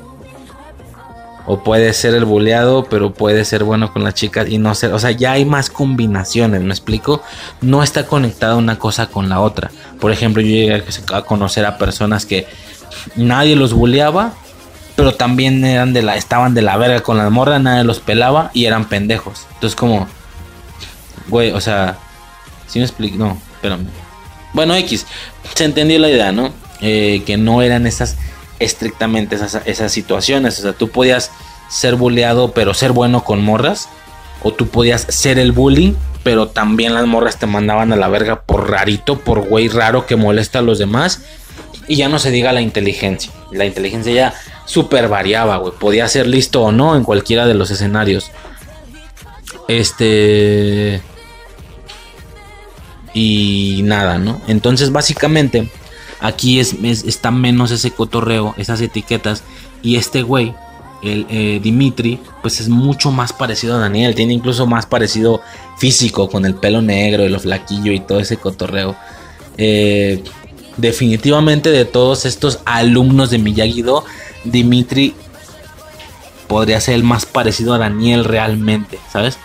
Eh, ¿Qué más? Una, aquí, hasta este punto tengo que hacer una aclaración. Eh, o lo digo después. Bueno, me voy a adelantar un poco. Hay un momento donde. Déjame ver dónde es lo de la ruleta. Eh, tu, tu, tu, tu, tu, tu, tu, tu, tu. Mm, déjame pensar. Ok, ya es en el siguiente capítulo. Entonces en el siguiente capítulo lo menciono. Eh, eso es todo, ¿no? Siguiente capítulo. Halcón, ojo, capítulo 5. El no lo mencioné, ¿verdad? El 4 se llama La Hora de la Verdad. Que es un tema raro, ¿eh? Porque La Hora de la Verdad, ¿qué no se llamaba así la de Karate Kid 3? Karate Kid 3, La Hora de la Verdad. O sea, pinches doblajes culeros, pues claro que no se llamaba así allá. Como que me acuerdo, ¿eh? No me acuerdo muy bien. Capítulo 5, darlo todo. Darlo todo. Este capítulo inicia, ojo con esto, güey, es el fin, es la media temporada. Este capítulo inicia con Halcón cambiándose el color del pelo. Se ve que se lo cambió de azul a rojo. Se ve que la moicanita de su águila también la están cambiando de azul a roja. El güey se para bien vergas con su morra. Se puso un tatuaje con el nombre de su morra, que es una de las más popularcillas de la escuela. No entiendo por qué, si está bien fellita. A mí Samantha se me hace muy bonita. La amiga de Samantha, que era la más fresa mamona, la güerilla, también se me hacía bonita. Pero esta que era como la intermedia, eh, me hace muy fellita, ¿eh? No entiendo cómo se supone que era la popular. De donde yo vengo, con ese rostro, serías la... La que cae bien, pero la rarilla y con la que nadie quiere andar. Pero cae bien y tiene muchos amigos. Pero como que ser sex symbol ni de pedo. De donde vengo. Eh, hablo de mi escuela, de jales, etcétera. Esa cara te daría para eso, para ser super compa, pero que no le gustes a nadie en sí. ¿Me explico? X. Eh, ¿Qué más? Eh, capítulo 5 se cambia el pelo de azul a rojo y las letras, güey. Se pone Cobra Calle en azul y cambia a rojo. En ese momento se entendió que yo lo que yo he dicho, yo supuse que esto iba a ser cada temporada se aventó la primera mitad, porque es justo en el capítulo 5 donde pasa esto de, de estoy cambiando el guion. Y Lawrence, bonito corte, hermano. Halcón, ya no eres labio. Halcón a las filas. O sea, fue en el 5 también. Y acá en el 5 hace el cambio de color. Entonces técnicamente él iba a durar con un color una temporada entera. Duró media primera temporada con su pelo normal de güey acá X y luego de la mitad de la primera a la mitad de la segunda duró de azul. Por lo que todo el mundo pensaríamos, ah, ok, de la mitad de la segunda a la mitad de la tercera va a durar rojo. Y a la mitad de la tercera en algún punto se va a cambiar el color. Y ya lo había mencionado yo. Aparenta ser morado porque se filtraron unas fotos por ahí. Y no sucedió. Avanzó toda la temporada y el güey traía el pelo rojo. ¿Qué pasa? hay de dos, o ya no recuperan este formato que parecía y se entendía que iba a ser un formato, algo que se iba a estar respetando, hay de dos, o ya no lo hacen, ¿sí? Y vemos toda la cuarta temporada, toda la cuarta temporada Hawk con el pelo rojo. De ser así, ya podemos dar por hecho que Hawk es un personaje de pelo rojo y fin del pedo. Pero de ser ese el caso, ¿por qué empezó lo del pelo azul? Bueno, X. Eso es por un lado. Y lo entiendo, es Cobra Kai, Cobra Kai es rojo, etc. Pero, güey, es que era justo en la tercera temporada donde quedaba bien perro ponérselo a morado. Porque en la tercera temporada es cuando le rompe el brazo a Dimitri y así llega a su punto más bajo de ser malo. Y luego en el final del episodio tiene, en el final de la temporada, tiene su redención y se vuelve bueno. Y desde poquillo antes como que duda. Entonces era muy conveniente que justo a la mitad de la temporada se lo cambiaras a morado, porque es cuando iba a empezar su proceso de entrar a un equilibrio. Primero era bueno, disque, porque desde el inicio fue bien rudo, y en el final del torneo el güey revienta madres y hace trampa con el pelo azul. No es como que nunca, no es como que alguna vez fue bueno, Pero bueno, no te calaba porque era su redención. Veías como el niño nerd ahora se estaba vengando y uno lo disfrutaba y sentías placer. Ahora ya te estás acostumbrando a que el güey molesta a la gente. Disque, porque cuando se revienta el gordillo te ponen los flashbacks de cuando lo molestaban para que vuelvas a sentir placer y no sientas que es un abusivo. No sé ustedes, pero yo nunca siento que Halcón sea abusivo. Siento que todo lo que le pasó es lo suficientemente razón para que ahora haga lo que se le pegue su puta gana. Y para equilibrar ese karma todavía le queda rato de seguir siendo mamón. Esta es mi perspectiva. Eh, era un gran momento para hacer el pelo morado, porque ahora ya era este equilibrio de que azul es bueno, rojo es malo y el morado es el equilibrio entre los dos. Hablando, por ejemplo, de Star Wars, eh, yo me acuerdo que el sable morado de Mace Windu significa eso, significa equilibrio. El güey no es completamente Jedi, tampoco es completamente Sith. El güey se encuentra en un equilibrio entre las dos artes. Por ahí dicen los textos, aunque nunca se vio, que Mace Windu incluso tendría la posibilidad de usar los rayos sin ser directamente un Sith, sin ser alguien malo. O sea que nadie se le haría de pedo por usar rayos porque él pudo llegar al punto del equilibrio. Entonces era interesantísimo que justo en esa temporada se lo pintara de morado. Y ahora, para esta temporada, de nuevo y a la mitad, que se lo pintara de otro color. Pero pues ya se rompió ese pedo. Entonces si llegan a hacer el cambio en esta temporada, en el quinto episodio, pues sí está bien, lo prefiero, pero ya duró un chingo con el rojo. Vamos a recordar la serie como una, serie en la que duró dos temporadas con el rojo.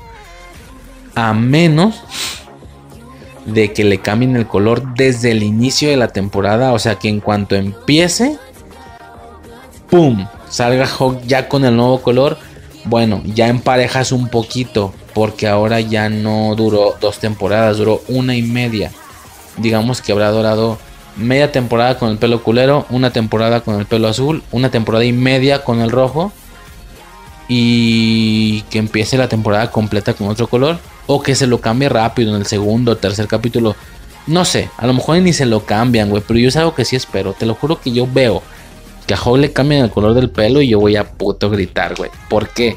No sé, güey, son pendejadas, pero me late mucho el tema de la estética, güey. Y más en un personaje que yo creo que es mi personaje favorito de la serie por el desarrollo, por lo que ha vivido y tal.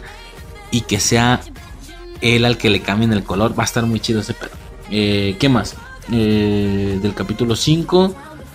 Ah, ya ahora sí venía lo que iba a decir. Viene la secuencia del centro comercial. Eh, nos enseñan el por qué les enseñaron lo del círculo. Ya vemos que los güeyes repiten lo del círculo en el agua y pueden contra todo el puño de Cobra Kai ellos dos. ¿Sí?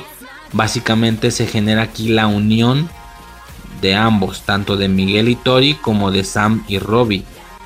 Donde oficialmente ya tienen nuevo novio y la chingada. Bueno, de Sam y Robbie sucede un poquito después el beso.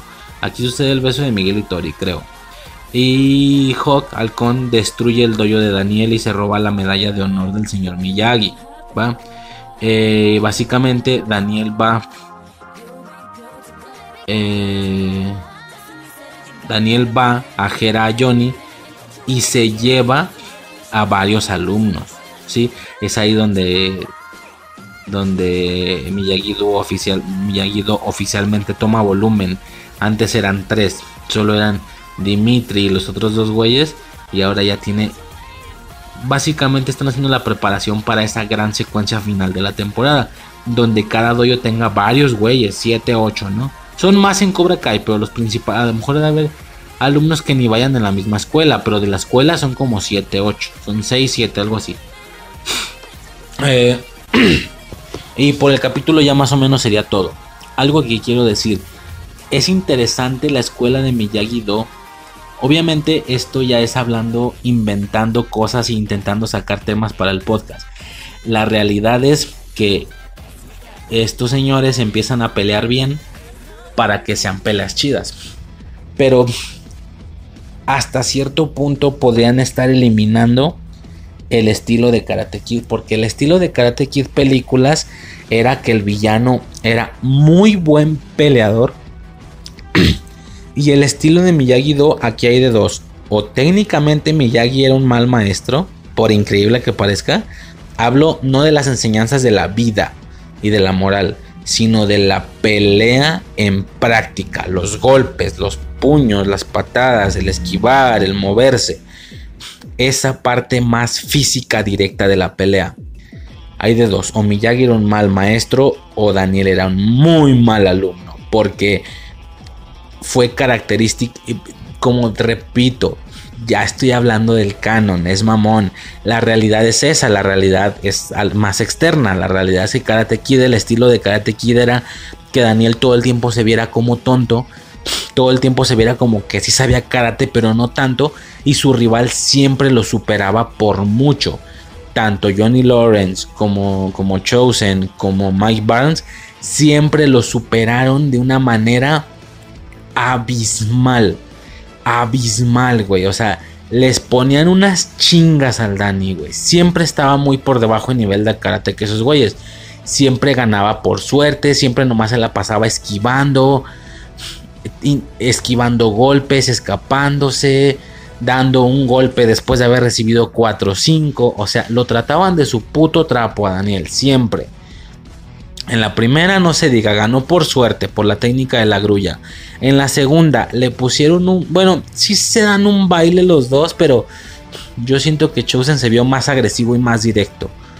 Eh, y ganó también como por medio suerte, con la técnica esta de los golpes del tambor. Y en la tercera, no se diga, güey. Es en la tercera en la que en la tercera película vemos un dominio total de Mike Barnes todo el puto tiempo. Un dominio tan, tan alto que este güey pudo haber entrado al torneo y ganado así, pum, pum, pum, paseándose. Pero estos güeyes generaron un plan estúpido donde según ellos iban a, vas a ganar un punto, luego lo pierdes haciéndolo sufrir tú pierdes puntos haciendo cosas culeras. Bueno, le vas a hacer algo culero para hacerlo sufrir. Ganas un punto, luego lo pierdes. Ganas un punto, luego lo pierdes. Vas a mantener la batalla 0 a 0. O sea, tú puedes controlar que el güey no apunte puntos. Tal cual. No solo puedes decidir no apuntar puntos tú. Puedes decidir que el otro güey no te meta puntos cuando tú quieras.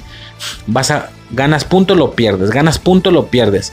Mantienes la batalla 0 a 0 que se vaya a muerte súbita, hazlo sufrir y en el último minuto anotas el punto y ganamos. Es lo que Mike Barnes hace. Gana, no, no, no, no pasa dos veces, creo que solo pasa una. Gana puntos, luego lo pierde. Mantiene el round 0 a 0, lo trae de su puta perra. Y al final, en muerte súbita, Daniel hace la cata, se distrae, se equivoca, Daniel se caga de suerte y le gana de pura puta suerte, pero ni de cerca Daniel era superior a Mike Barnes, ni de cerca. Si se salen de reglas del torneo, si se salen afuera y empiezan a pelear en la calle, Mike Barnes se lo puto carga, pero se lo puto cargaba, güey. ¿A qué voy con todo esto? Era característico que la escuela de Miyagi-Do fuera tonta defensiva pero tonta y ganando por suerte y con técnicas espectaculares y muy místicas. Menos agresividad, más puesta en escena. Y al final, ni siquiera durante toda la batalla. Por ejemplo, tenemos la grulla, tenemos la técnica del tambor y tenemos la técnica de la cata, que realmente no es una técnica, el güey nomás hace una cata, pero se supone que el güey llegó a un nivel de concentración tan alto que cuando Mike se le deja ir, este güey logra pararle el golpe, le da la vuelta y madres, güey, golpe en el piso, del nivel de concentración, del nivel de frescura que el güey, que el güey andaba fresquísimo después de haber hecho su cata, güey, se supone. Algo similar a lo de respirar y luego quebrar los hielos.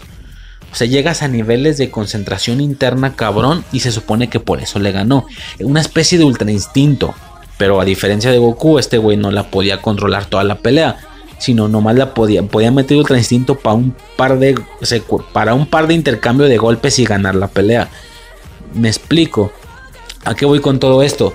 ahora la escuela de Miyagi-Do está fuerte, güey. O sea, la escuela de Miyagi-Do hace que tanto los de Miyagi-Do como los de Cobra Kai peleen bien rudo y al final. O sea, tú ves pelear a Robbie y ni de pedo es Daniel Aruso cuando era morro. Tú ves pelear a Samantha y ni de pedo Daniel Aruso peleaba así. Ahora ya no es característico de la franquicia que la escuela de Miyagi-Do sean los tontos. ¿Me explico? Sí se sintió así con Dimitri al final, con la patada que le da Hawk, que fue de pura puta suerte. Y su, paró un par de golpes, le dio una patada y ya le ganaste. O sea, se supone que Hawk no aguantó un par de golpes de Dimitri, pero sí, pero sí aguantó chingo de golpes de más personas, no tiene mucho sentido. Pero ahorita pasamos a eso. Bueno, no, por, por esa escena ya, por esa situación ya es todo. De Dimitri. Eh, con él a lo mejor todavía muestra un poquito más que es pendejón y que para golpes de suerte y así. Pero con los demás son unas putas fieras, güey. O sea, hay, aquí hay de dos. En canon, en canon. Hay de dos. O, o Miyagi era muy malo. O Daniel era muy malo. Y ahora Daniel tal vez es muy buen maestro porque ya los pone a pelear a niveles. Ya pelean como si fueran coreografías. Así entendieron, ¿no? Como si fueran coreografías. Entonces, pues es eso, ¿no? Simplemente es curioso porque ahora son muy buenos peleadores. Es un decir, es el canon. Claramente aquí en esta serie ya no les conviene mantener esa caracterización de que el bueno está pendejón pero gana por suerte. Ya queremos escenas de pelea venimos de ver Daredevil, güey. La, la gente quería ver escenas de peleas. No de embalde hasta meten los mismos planos secuencia como en Daredevil, güey. Para que digas, güey, qué cabrón estuvo ese pedo. Ahora ya queremos ver acción, no suerte. No técnicas místicas. Bueno, las técnicas místicas siempre están chidas. Pero ya no nos interesa la suerte. Queremos putazos a niveles altos hasta cierto punto. Eh, entonces, pues nada, ¿no? Eso es lo que quería decir, que ahora los, ahora Miyagi 2 sí te enseña buen karate y no karate defensivo pedorro. Eh, y ya, eso por parte del episodio 5, eh, que se llama, si lo mencioné, ¿no? Darlo todo. Episodio 6, echa un vistazo a tu derecha. En ese capítulo eh, es básicamente el es todo el capítulo. Tenemos un par de perspectivas. Tenemos toda la situación de Johnny con sus compas, porque un güey está a ver, es Johnny Lawrence, que sigue teniendo más o menos la misma vida. Uno ya es pastor, otro está muy enfermo. Y el otro, bueno, me quedó claro que era y ni siquiera me acuerdo de los compas. Mismos actores que sus compas cuando eran motociclistas y eran karatecas y la chingada. Los güeyes dicen, Dodge está en prisión. Hacen la alusión a eso. Dodge sigue en prisión en Lompoc. Lompoc, güey, es la misma prisión de, de Toreto. Eh, Dodge, a ver, ¿quién viene siendo Dodge? No sé por qué no busqué tampoco esto desde antes. Dodge de Karate Kid viene siendo. Sí, sí lo suponía, el güerillo, que era también como muy agresivo, era agresivillo el güey. Entonces ese vato está en prisión. Ok. Ahí chequenle, Dodge, D-U-T-H. Eh, Dodge está en prisión, los amigos pues básicamente tienen toda la secuencia en el bar, al parecer todavía pueden romper madres porque generan la secuencia esta de, acción en el bar, luego toda la secuencia de las motos, acampan y despiertan para darse cuenta que el güey falleció y le dieron un último día fantástico, increíble y bla bla bla bla bla.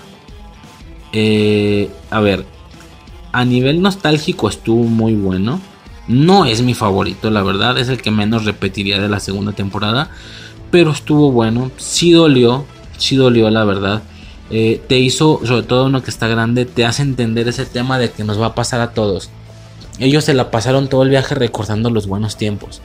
Y es lo que a veces uno hace, dices, güey, los buenos tiempos, ¿te acuerdas la secundaria, la tal cosa?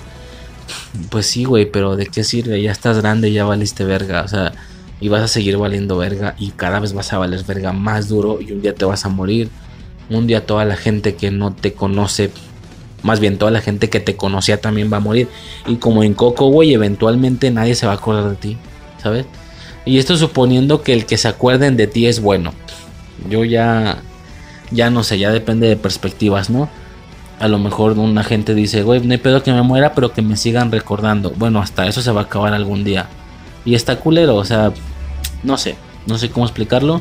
es triste ver cómo el ciclo termina de esa manera. Y lo vimos en este capítulo, ¿va? Eh, ¿Qué más? ¿Qué más? ¿Qué más? Eh, ya, capítulo 7, ¿sí? ¿Cómo se llamó el 6? Eh, echa un vistazo a tu derecha. No me queda claro por qué. Por los compas. Capítulo 7, calma. No mames, qué capítulo. Puto capitulazo, güey. A grandes rasgos, ya, ya, ahora sí es el primer beso de Robbie y de Sam. Y lo más importante de todo el capítulo, y es con lo que se lleva el capítulo Coyote Creek. ¿Sí? Por mucho es la escena que se lleva, yo creo que hasta la serie, junto con el final. De acción, digo. Coyote Creek estuvo muy, muy perro. Estos güeyes entrenando. La competencia está entre cintas negras y cintas rojas. No sé, güey, me gustó mucho. En algún momento sí dice Chris que van a ir a Coyote Creek. Y este güey, Lawrence, le dice, no están listos para eso. O sea que ellos en alguna ocasión lo hicieron. O sea, hubiera estado chido ver ese pedo. Eh, aunque ni de pedo peleaban así, repito, ¿verdad? Pero bueno.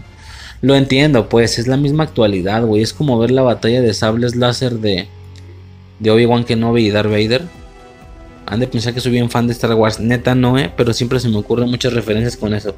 Es como ver la pelea de sables láser de Darth Vader con, con Ben Kenobi. Y luego ves la misma pelea de ellos, que se supone que fue un chingo de años antes, pero temporalmente fue un chingo de años después. Y nada que ver la batalla que ellos tienen con la que tienen en Mustafar, güey. Ta, ta, ta, ta, ta, ta, pinche chocadero de sables volando a la verga agilidad.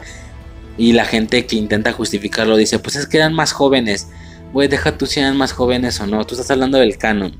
La verdad de la realidad, simple y sencillamente, es que no había tecnología para hacer esos pedos. Y ahora ya puedes hacerlo. Y aunque no coincida, lo vas a hacer. Porque es una película en cine y la gente quiere ver la pelea. Es algo parecido. el Coyote Creek de lo que pudo haber. Yo me imagino a Johnny Lawrence, a esos güeyes, al Dodge con sus cintas negras y rojas.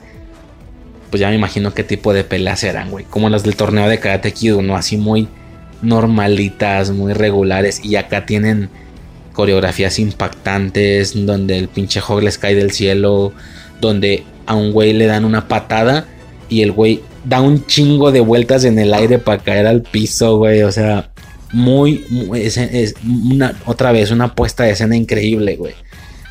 Claro que el Coyote Creek de, de, Lawrence con sus compas no fue así, la vez o las veces que ya han ido, pero es interesante pensar en eso, en qué sucedió, ¿no? Capítulo 8, eh, Gloria, Glory of Love, Gloria del Amor o algo así.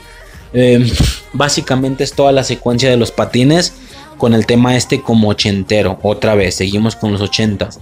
Eh, mira, está bien. Yo me pongo a pensar, está chido el tema de la nostalgia, solo que si nosotros estamos jalando tanto de esta década, 80s, 90s, ¿alguien va a jalar de nuestra década en un futuro? O sea, vamos a, vamos a ganar ese valor. ¿Vamos a adquirirlo o nosotros no valemos verga y nuestra década no va a quedar para la posteridad? Eso me agüita. O sea, los 80 fue algo particular en música, en videojuegos, en varias cosas. Bueno, en videojuegos ya me entiendes, pues juegos X, pero son icónicos. Pac-Man y la chingada. Ni siquiera sé si es de los 80, a lo mejor es de los 90, pero se entiende la idea, ¿no? 80s, 90s. Y yo digo, güey, ¿y alguien en 2040 va a estar jalando de 2010, de los, de los 10 Así les van a decir, los 10 o no. O, en 2040 van a seguir jalando de los 80 todavía y nosotros neta valemos verga y no fuimos una buena década. Eso es lo que me pone a pensar. Porque los 80 no fue mi década. Entendemos que mi década fueron los 2000 como morro y los 10 como un güey ya más grande en mi plena juventud. ¿Sí? Ya, ya entramos a los 20 y ya soy un adulto. O sea, al 2020 quiero decir. Y yo ya estoy llegando a los 30, soy un vil adulto ya. Pero los 2000 fueron mi época de infancia y los 2010, los 10, no sé cómo se les vaya a llamar, porque ni siquiera han recibido nombre. Los 10 van a ser eh, la época donde hice todos mis despedorres, güey. ¿Sabes? O sea, de morro, graffiti, la chingada, güey. Bastante, o sea, música, güey. Entonces no sé hasta qué punto vayamos a ser así de transitorios. De, a trascender de esa manera, quiero decir. Eh, pero bueno, X, lugar de patines, ambientado en los 80s. eh, toda la perspectiva de las citas de aplicación de Johnny, lo del, no sé cómo se llama, Tinder o no sé cómo se llama esa madre. Eh, y el güey decide perder una gran cita que le había caído de buena manera por defender a la mamá de Miguel. Eh, yo me acuerdo que pensé, digo, ya con lo que pasa después, ¿no? Sí está bien como sucedió, pero él no sabía que iba a llegar a, besarla y a invitarla a salir. Él solo la estaba defendiendo. Yo me acuerdo que pensé, güey, no tenía, ya ves, ya ves que estaba con una pelirroja en el bar. Yo me acuerdo que pensé, güey, no tienes que decirle que ya te vas. Estás viendo que a lo mejor es una buena cita, a lo mejor ahí. Deja tú de que te la coges ese mismo día, a lo mejor te casas, güey, o no sé. Y tú arruinas ese pedo por ir a defender a la mamá. O sea, nada más administra tiempos, vergas. Güey, nada más con que le tomos, acabó luego, luego. Le dio dos vergazos al vato ahí en afuera, en los basureros. Y vámonos, y se fue. Güey, pudiste haber dicho, espérame, voy al baño. Espérame, perdón, me ande al baño. Vas, te lo chingas, regresas y sigues con tu cita normal. Repito, con lo que pasa después ya no.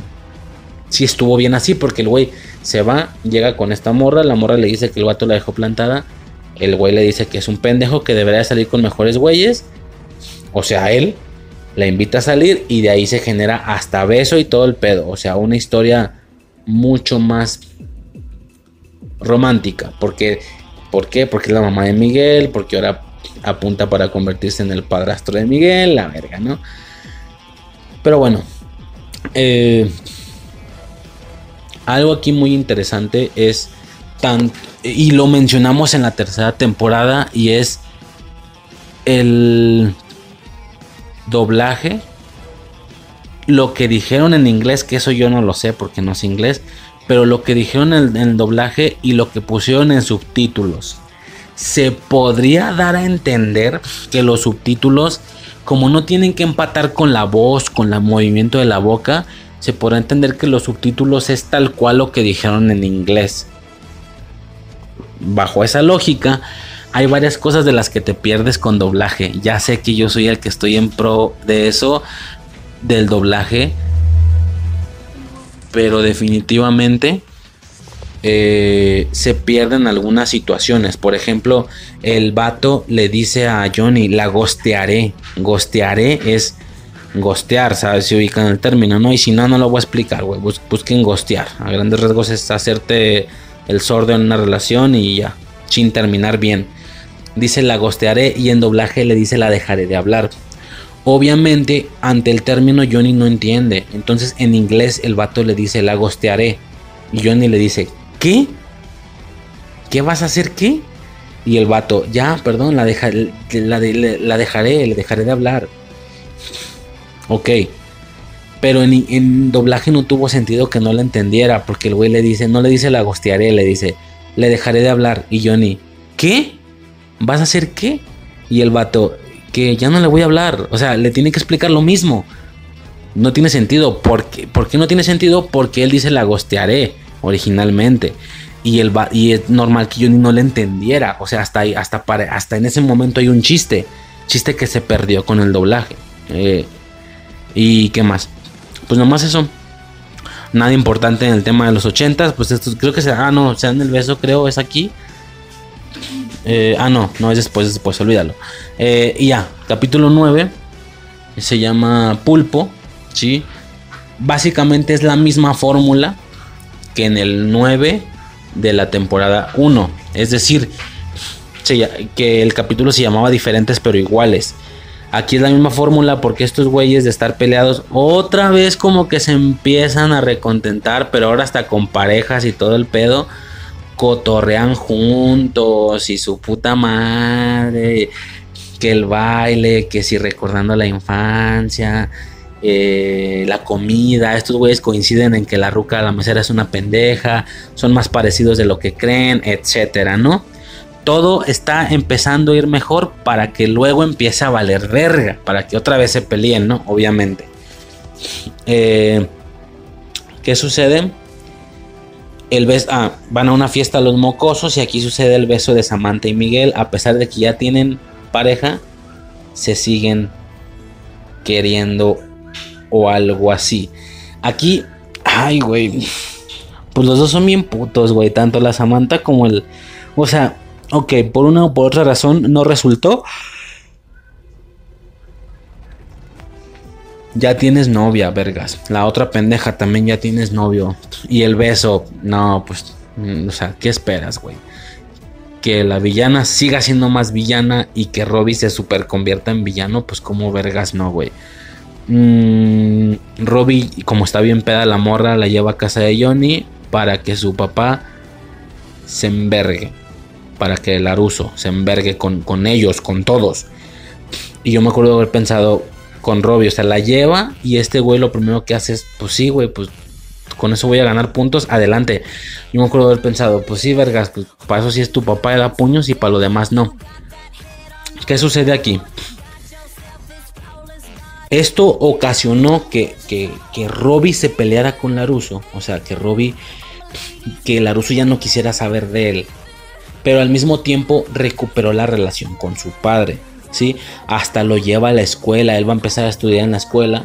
Qué momento justo. O sea, el güey no tomó ni dos clases, yo creo. Cuando ya se fue a la verga. Mm, lo lleva a la escuela. Y ya lo lleva en su carro y le compró libros. O sea, pinche relación chingona padre-hijo por fin. ¿Qué pasa?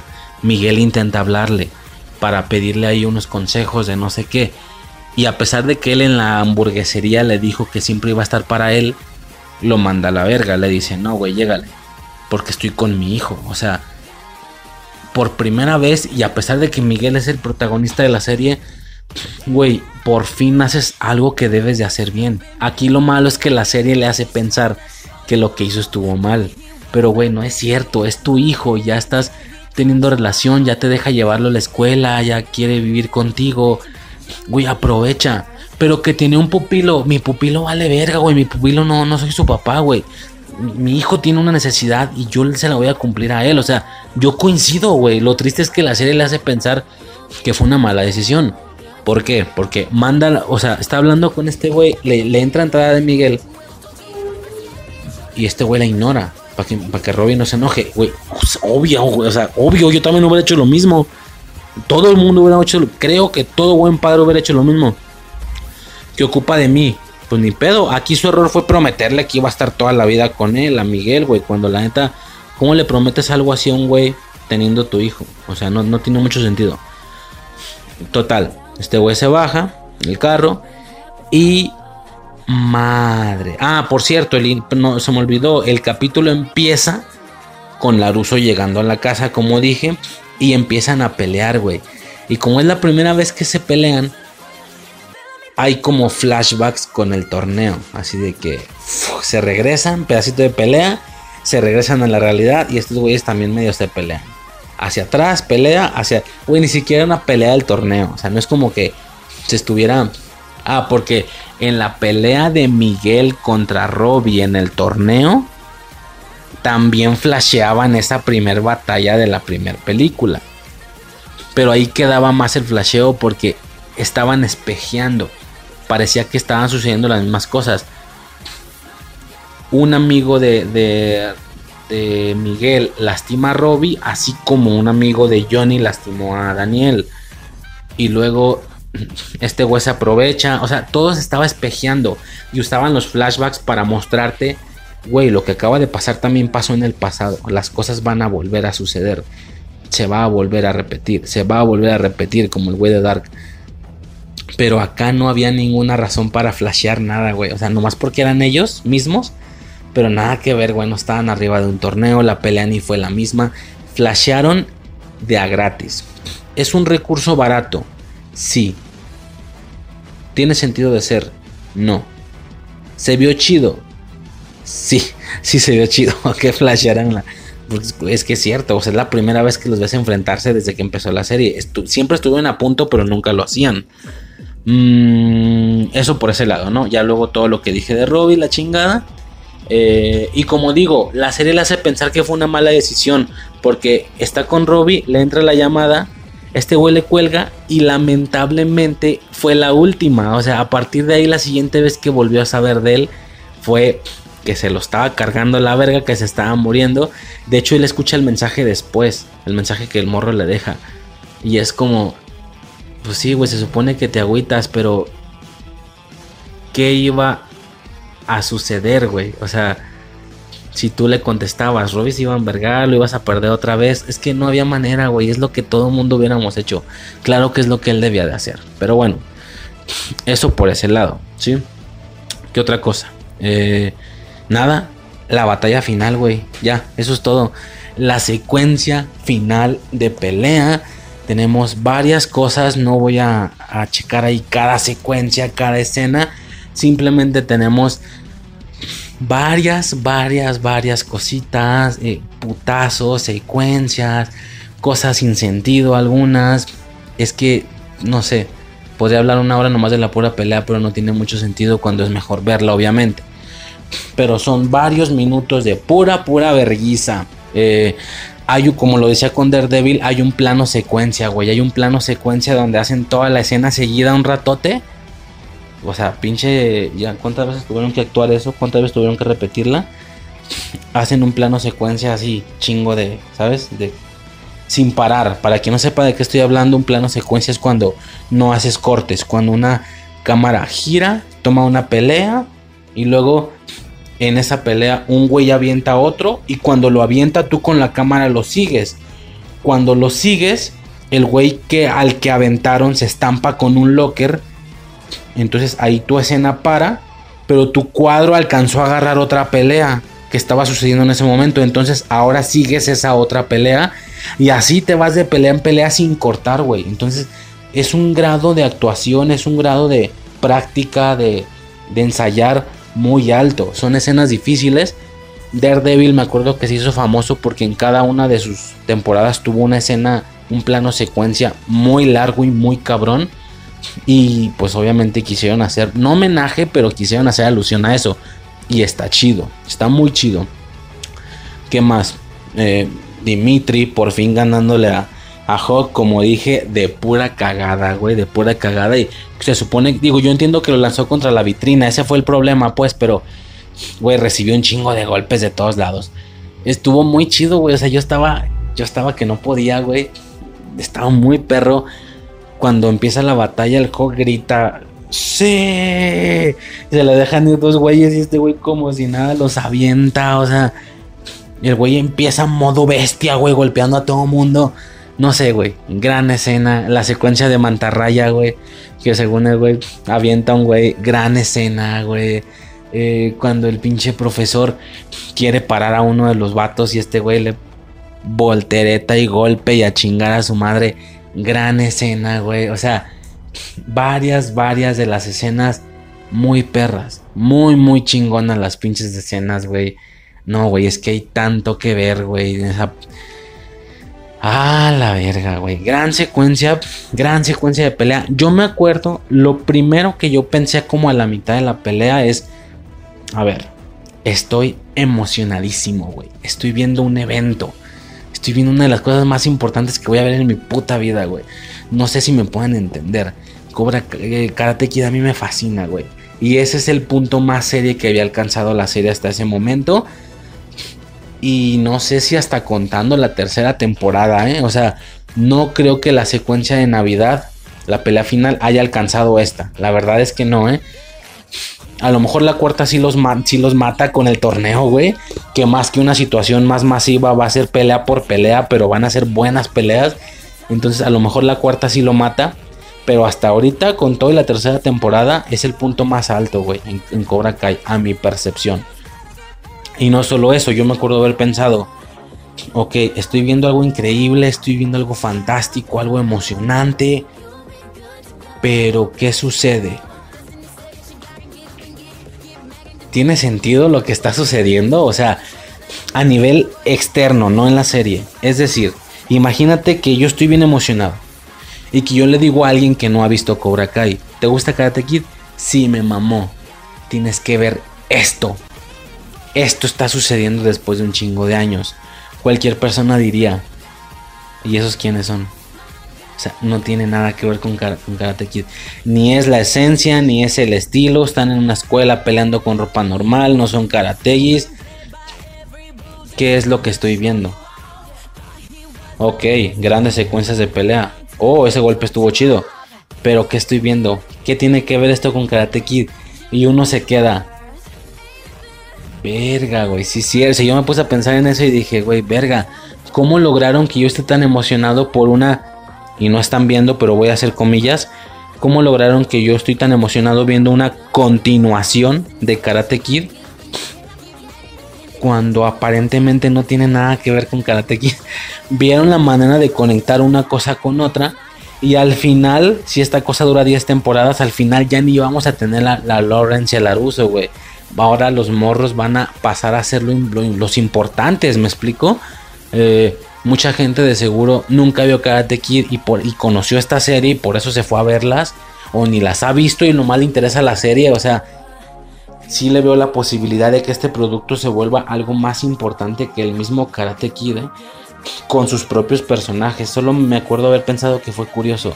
El ver la secuencia de pelea y decir, mira, ¿quién diría? Yo que vi Karate Kid toda la vida, ¿quién diría que iba a haber un momento en alguna ocasión de mi vida tan importante, tan emocionante, pero que al mismo tiempo y aparentemente no tiene nada que ver con Karate Kid, güey, eso es como raro. Ahora, yo no sé si esa situación se pudo haber notado, pero para mal. No sé si algunas personas pudieron haber notado esto, pero para mal. Y es por eso que al final de la tercera temporada no solo metieron secuencia de acción con los morros, también metieron secuencia de acción con los grandes, cosa que no pasó en la segunda. En la segunda no hubo final increíble con los grandes. Bueno, sí al inicio. Es que nos los dieron como por partes. Al inicio del capítulo, primer pelea de Johnny Laruso, aunque duró muy poquito. Segunda parte, la pelea. Y tercera parte, todas las conclusiones y pura tristeza, ¿no? Eh, y en este final de la tercera temporada, o sea, tanto ellos como los morros tuvieron su escena de acción. Entonces, no sé si alguien haya notado eso, que vio la pelea de la escuela y dijo, güey, esto se ve muy cabrón, pero ¿qué tiene que ver con Karate Kid en sí? En sí. Claro que entendemos el conector y quién es hijo de quién y son los problemas que están cargando desde hace años. A grandes rasgos lo que está sucediendo en el en la escuela y todo ese desastre es producto de lo que pasó en Karate Kid 1 técnicamente. Pero bueno, básicamente esa es la situación que yo me acuerdo haber pensado eso de, güey, ¿cómo, quién diría que íbamos a llegar a esto? Está, está curioso, pues, está mamón, nada más eso. ¿Qué más? Mm, pues a grandes rasgos ya es todo, ya todos sabemos. Esa patada final. Eh, previamente estaban dando el ejemplo de que yo ni les decía, güey, a veces sí hay que tener piedad. A lo mejor lo que les enseñé está mal. De nuevo, al igual que con su hijo, la serie le hace pensar que es una decisión equivocada. Porque técnicamente Miguel le gana a, a Robbie y decide tenerle piedad. O sea, quedó claro que ya te gané. No es necesario romperte el brazo para que se. Porque como no es un torneo y no estamos acumulando puntos, la batalla no tiene para cuándo acabar. A menos de que uno de los dos quede noqueado. O, como estaba sucediendo, y ya lo tenía contra el piso y con el brazo arriba, pues te quebro el brazo y se acabó la pelea. Pero te voy a tener piedad, te voy a soltar. De todos modos ya se entendió que te gané. De alguna manera, ¿qué pasa? Se acuerda, piedad, le tiene piedad, lo suelta. Este pinche Joto también que se supone que es de los buenos, es de los azules, iba a decir, porque no sé si debo de mencionarlo, creo que quedó clara la situación de los colores, ¿verdad? Que Cobra Kai eran rojos y Miyagi Do azules. Un, de una u otra prenda hacían ver como esa gama de colores. Y los más claros eran los, los, principales, Robbie y Miguel, con su playera roja y, y azul.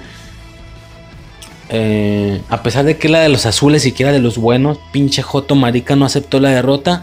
Aprovecha que este güey bajó la guardia porque le tuvo piedad. O sea, técnicamente ya se había acabado la pelea. Es como, ya te gané, güey. Te podrá romper el brazo para acabar la pelea, pero te voy a tener piedad. No lo voy a hacer. Eso no quita el hecho de que ya se acabó la pelea. Te gané.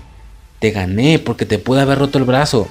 Este pinche Joto no aceptó ese contrato no firmado, no hablado. En cuanto lo suelta, este pinche marica también como que grita, da la vuelta, lo barre, le empieza a pegar dos, tres vergazos y lo tumba, güey. Lo tumba del no sé qué era, segundo, tercer piso. Madres, güey, de pura espalda la escalera, güey. Yo pensé que hasta, güey, yo me acuerdo que pensé, güey, no se puede morir. No lo pueden matar, o sí. No me digas que se murió, vete a la verga. Y pues nada, güey, ya luego lo vemos en el hospital. Es como, ah, ok, todo chido. Pero no me digas que va a quedar eh, paralítico, güey, alguna mamá así. O sea, siempre como que se estaba pensando en eso. Créeme que fue uno de los hiatos más fuertes. Es que la primera temporada termina medio autoconclusiva. Pudo no haber tenido éxito. Pudo no haber tenido segunda temporada. Y de todos modos terminó mm, bastante bien, francamente. Pero la segunda temporada ya tenían toda la confianza de que sí era un éxito, ya tenían toda la confianza de que sí iban a seguir haciendo temporadas y se dieron los huevos, se dieron el ojo de terminarlo de esa manera, güey. El nivel de tensión, güey, el nivel de neta esto se va a quedar así. Neta no voy a ver lo que sigue. ¿Es en serio? ¿Es en serio que voy a esperar un año para ver lo que sigue? O sea, te lo juro que la situación fue fuertísima. A eso súmale, güey. Espérate, cabrón, que lo que viene. A eso súmale que el siguiente año no vimos lo que seguía por la pandemia, güey. Eso que sucedió fue en 2000. Esa serie salió en 2019. La siguiente tenía que salir en el 20. No, espérate. Estamos en el 21. Salió en el, eh, salió en el 19. Sí, salió en el 19. ¿Qué pasa? Que la serie siguiente tenía que salir a inicios del 20. A, del 2020. A inicios. Febrero, marzo, algo así. ¿Qué pasa? No hay serie. No hay serie por la pandemia. Chinga tu madre. Y en una gran... Eh, y, en un momento chingón, pues al final sí la tuvimos. Al inicio del año 2021 se retrasó un puto año la serie, güey. Y pues sí, básicamente casi dos años después pudimos ver qué siguió de ese Miguel paralítico. Pero pueden imaginar, esto es un contenido que a mí me mama. Y yo durante dos años tuve ese final sin la respuesta. Y decía, güey, alguna vez lo voy a ver siquiera lo que sigue. Por eso para mí el empezar a ver la temporada 3 fue algo ah, tan revitalizante, güey. Fue tan, güey, wow, por fin vi lo que sigue. De verdad estoy impresionado. Eh, como dije, si esto se hubiera hecho en tiempo y forma, la de teorías que estaríamos sacando, ¿no? Que si Ali lo va a operar o que si no. Pero bueno, no sucedió de esa manera ya desde este punto temporal ya existen tres temporadas, pero estamos esperando la cuarta, papá. Y ya confirmaron la quinta, güey. Todavía no sabe la cuarta y ya sacaron la imagen de la quinta. Por mí que lleguen a la décima, güey. Por mí no hay pedo. Pero bueno. A grandes rasgos y básicamente por el, por el tema, eso ya sería todo. No tengo que yo recuerde nada más que mencionar de Cobra Kai 2 en sí. En sí, en sí, por parte del tema ya sería todo. Eh, conclusiones finales. Qué gran serie. Qué gran serie. Me fascina. La continuación de Karate Kid me tiene muy feliz. Estoy muy motivado. Está muy perra. Y no sé qué más decir, güey. O sea, Road, tu temporada 4 macizo, güey. Se va a hablar, pero perro de esa temporada en este podcast, güey con celular, con. A ver con qué vergas grabo, no hay pedo, güey. Pero así de que se arma, se arma. Va a estar muy perro ese cotorreo. Y ya, pues nada. A grandes rasgos, eso ya sería por mi parte todo. Yo soy Riser. Y hasta el siguiente episodio. Sobres.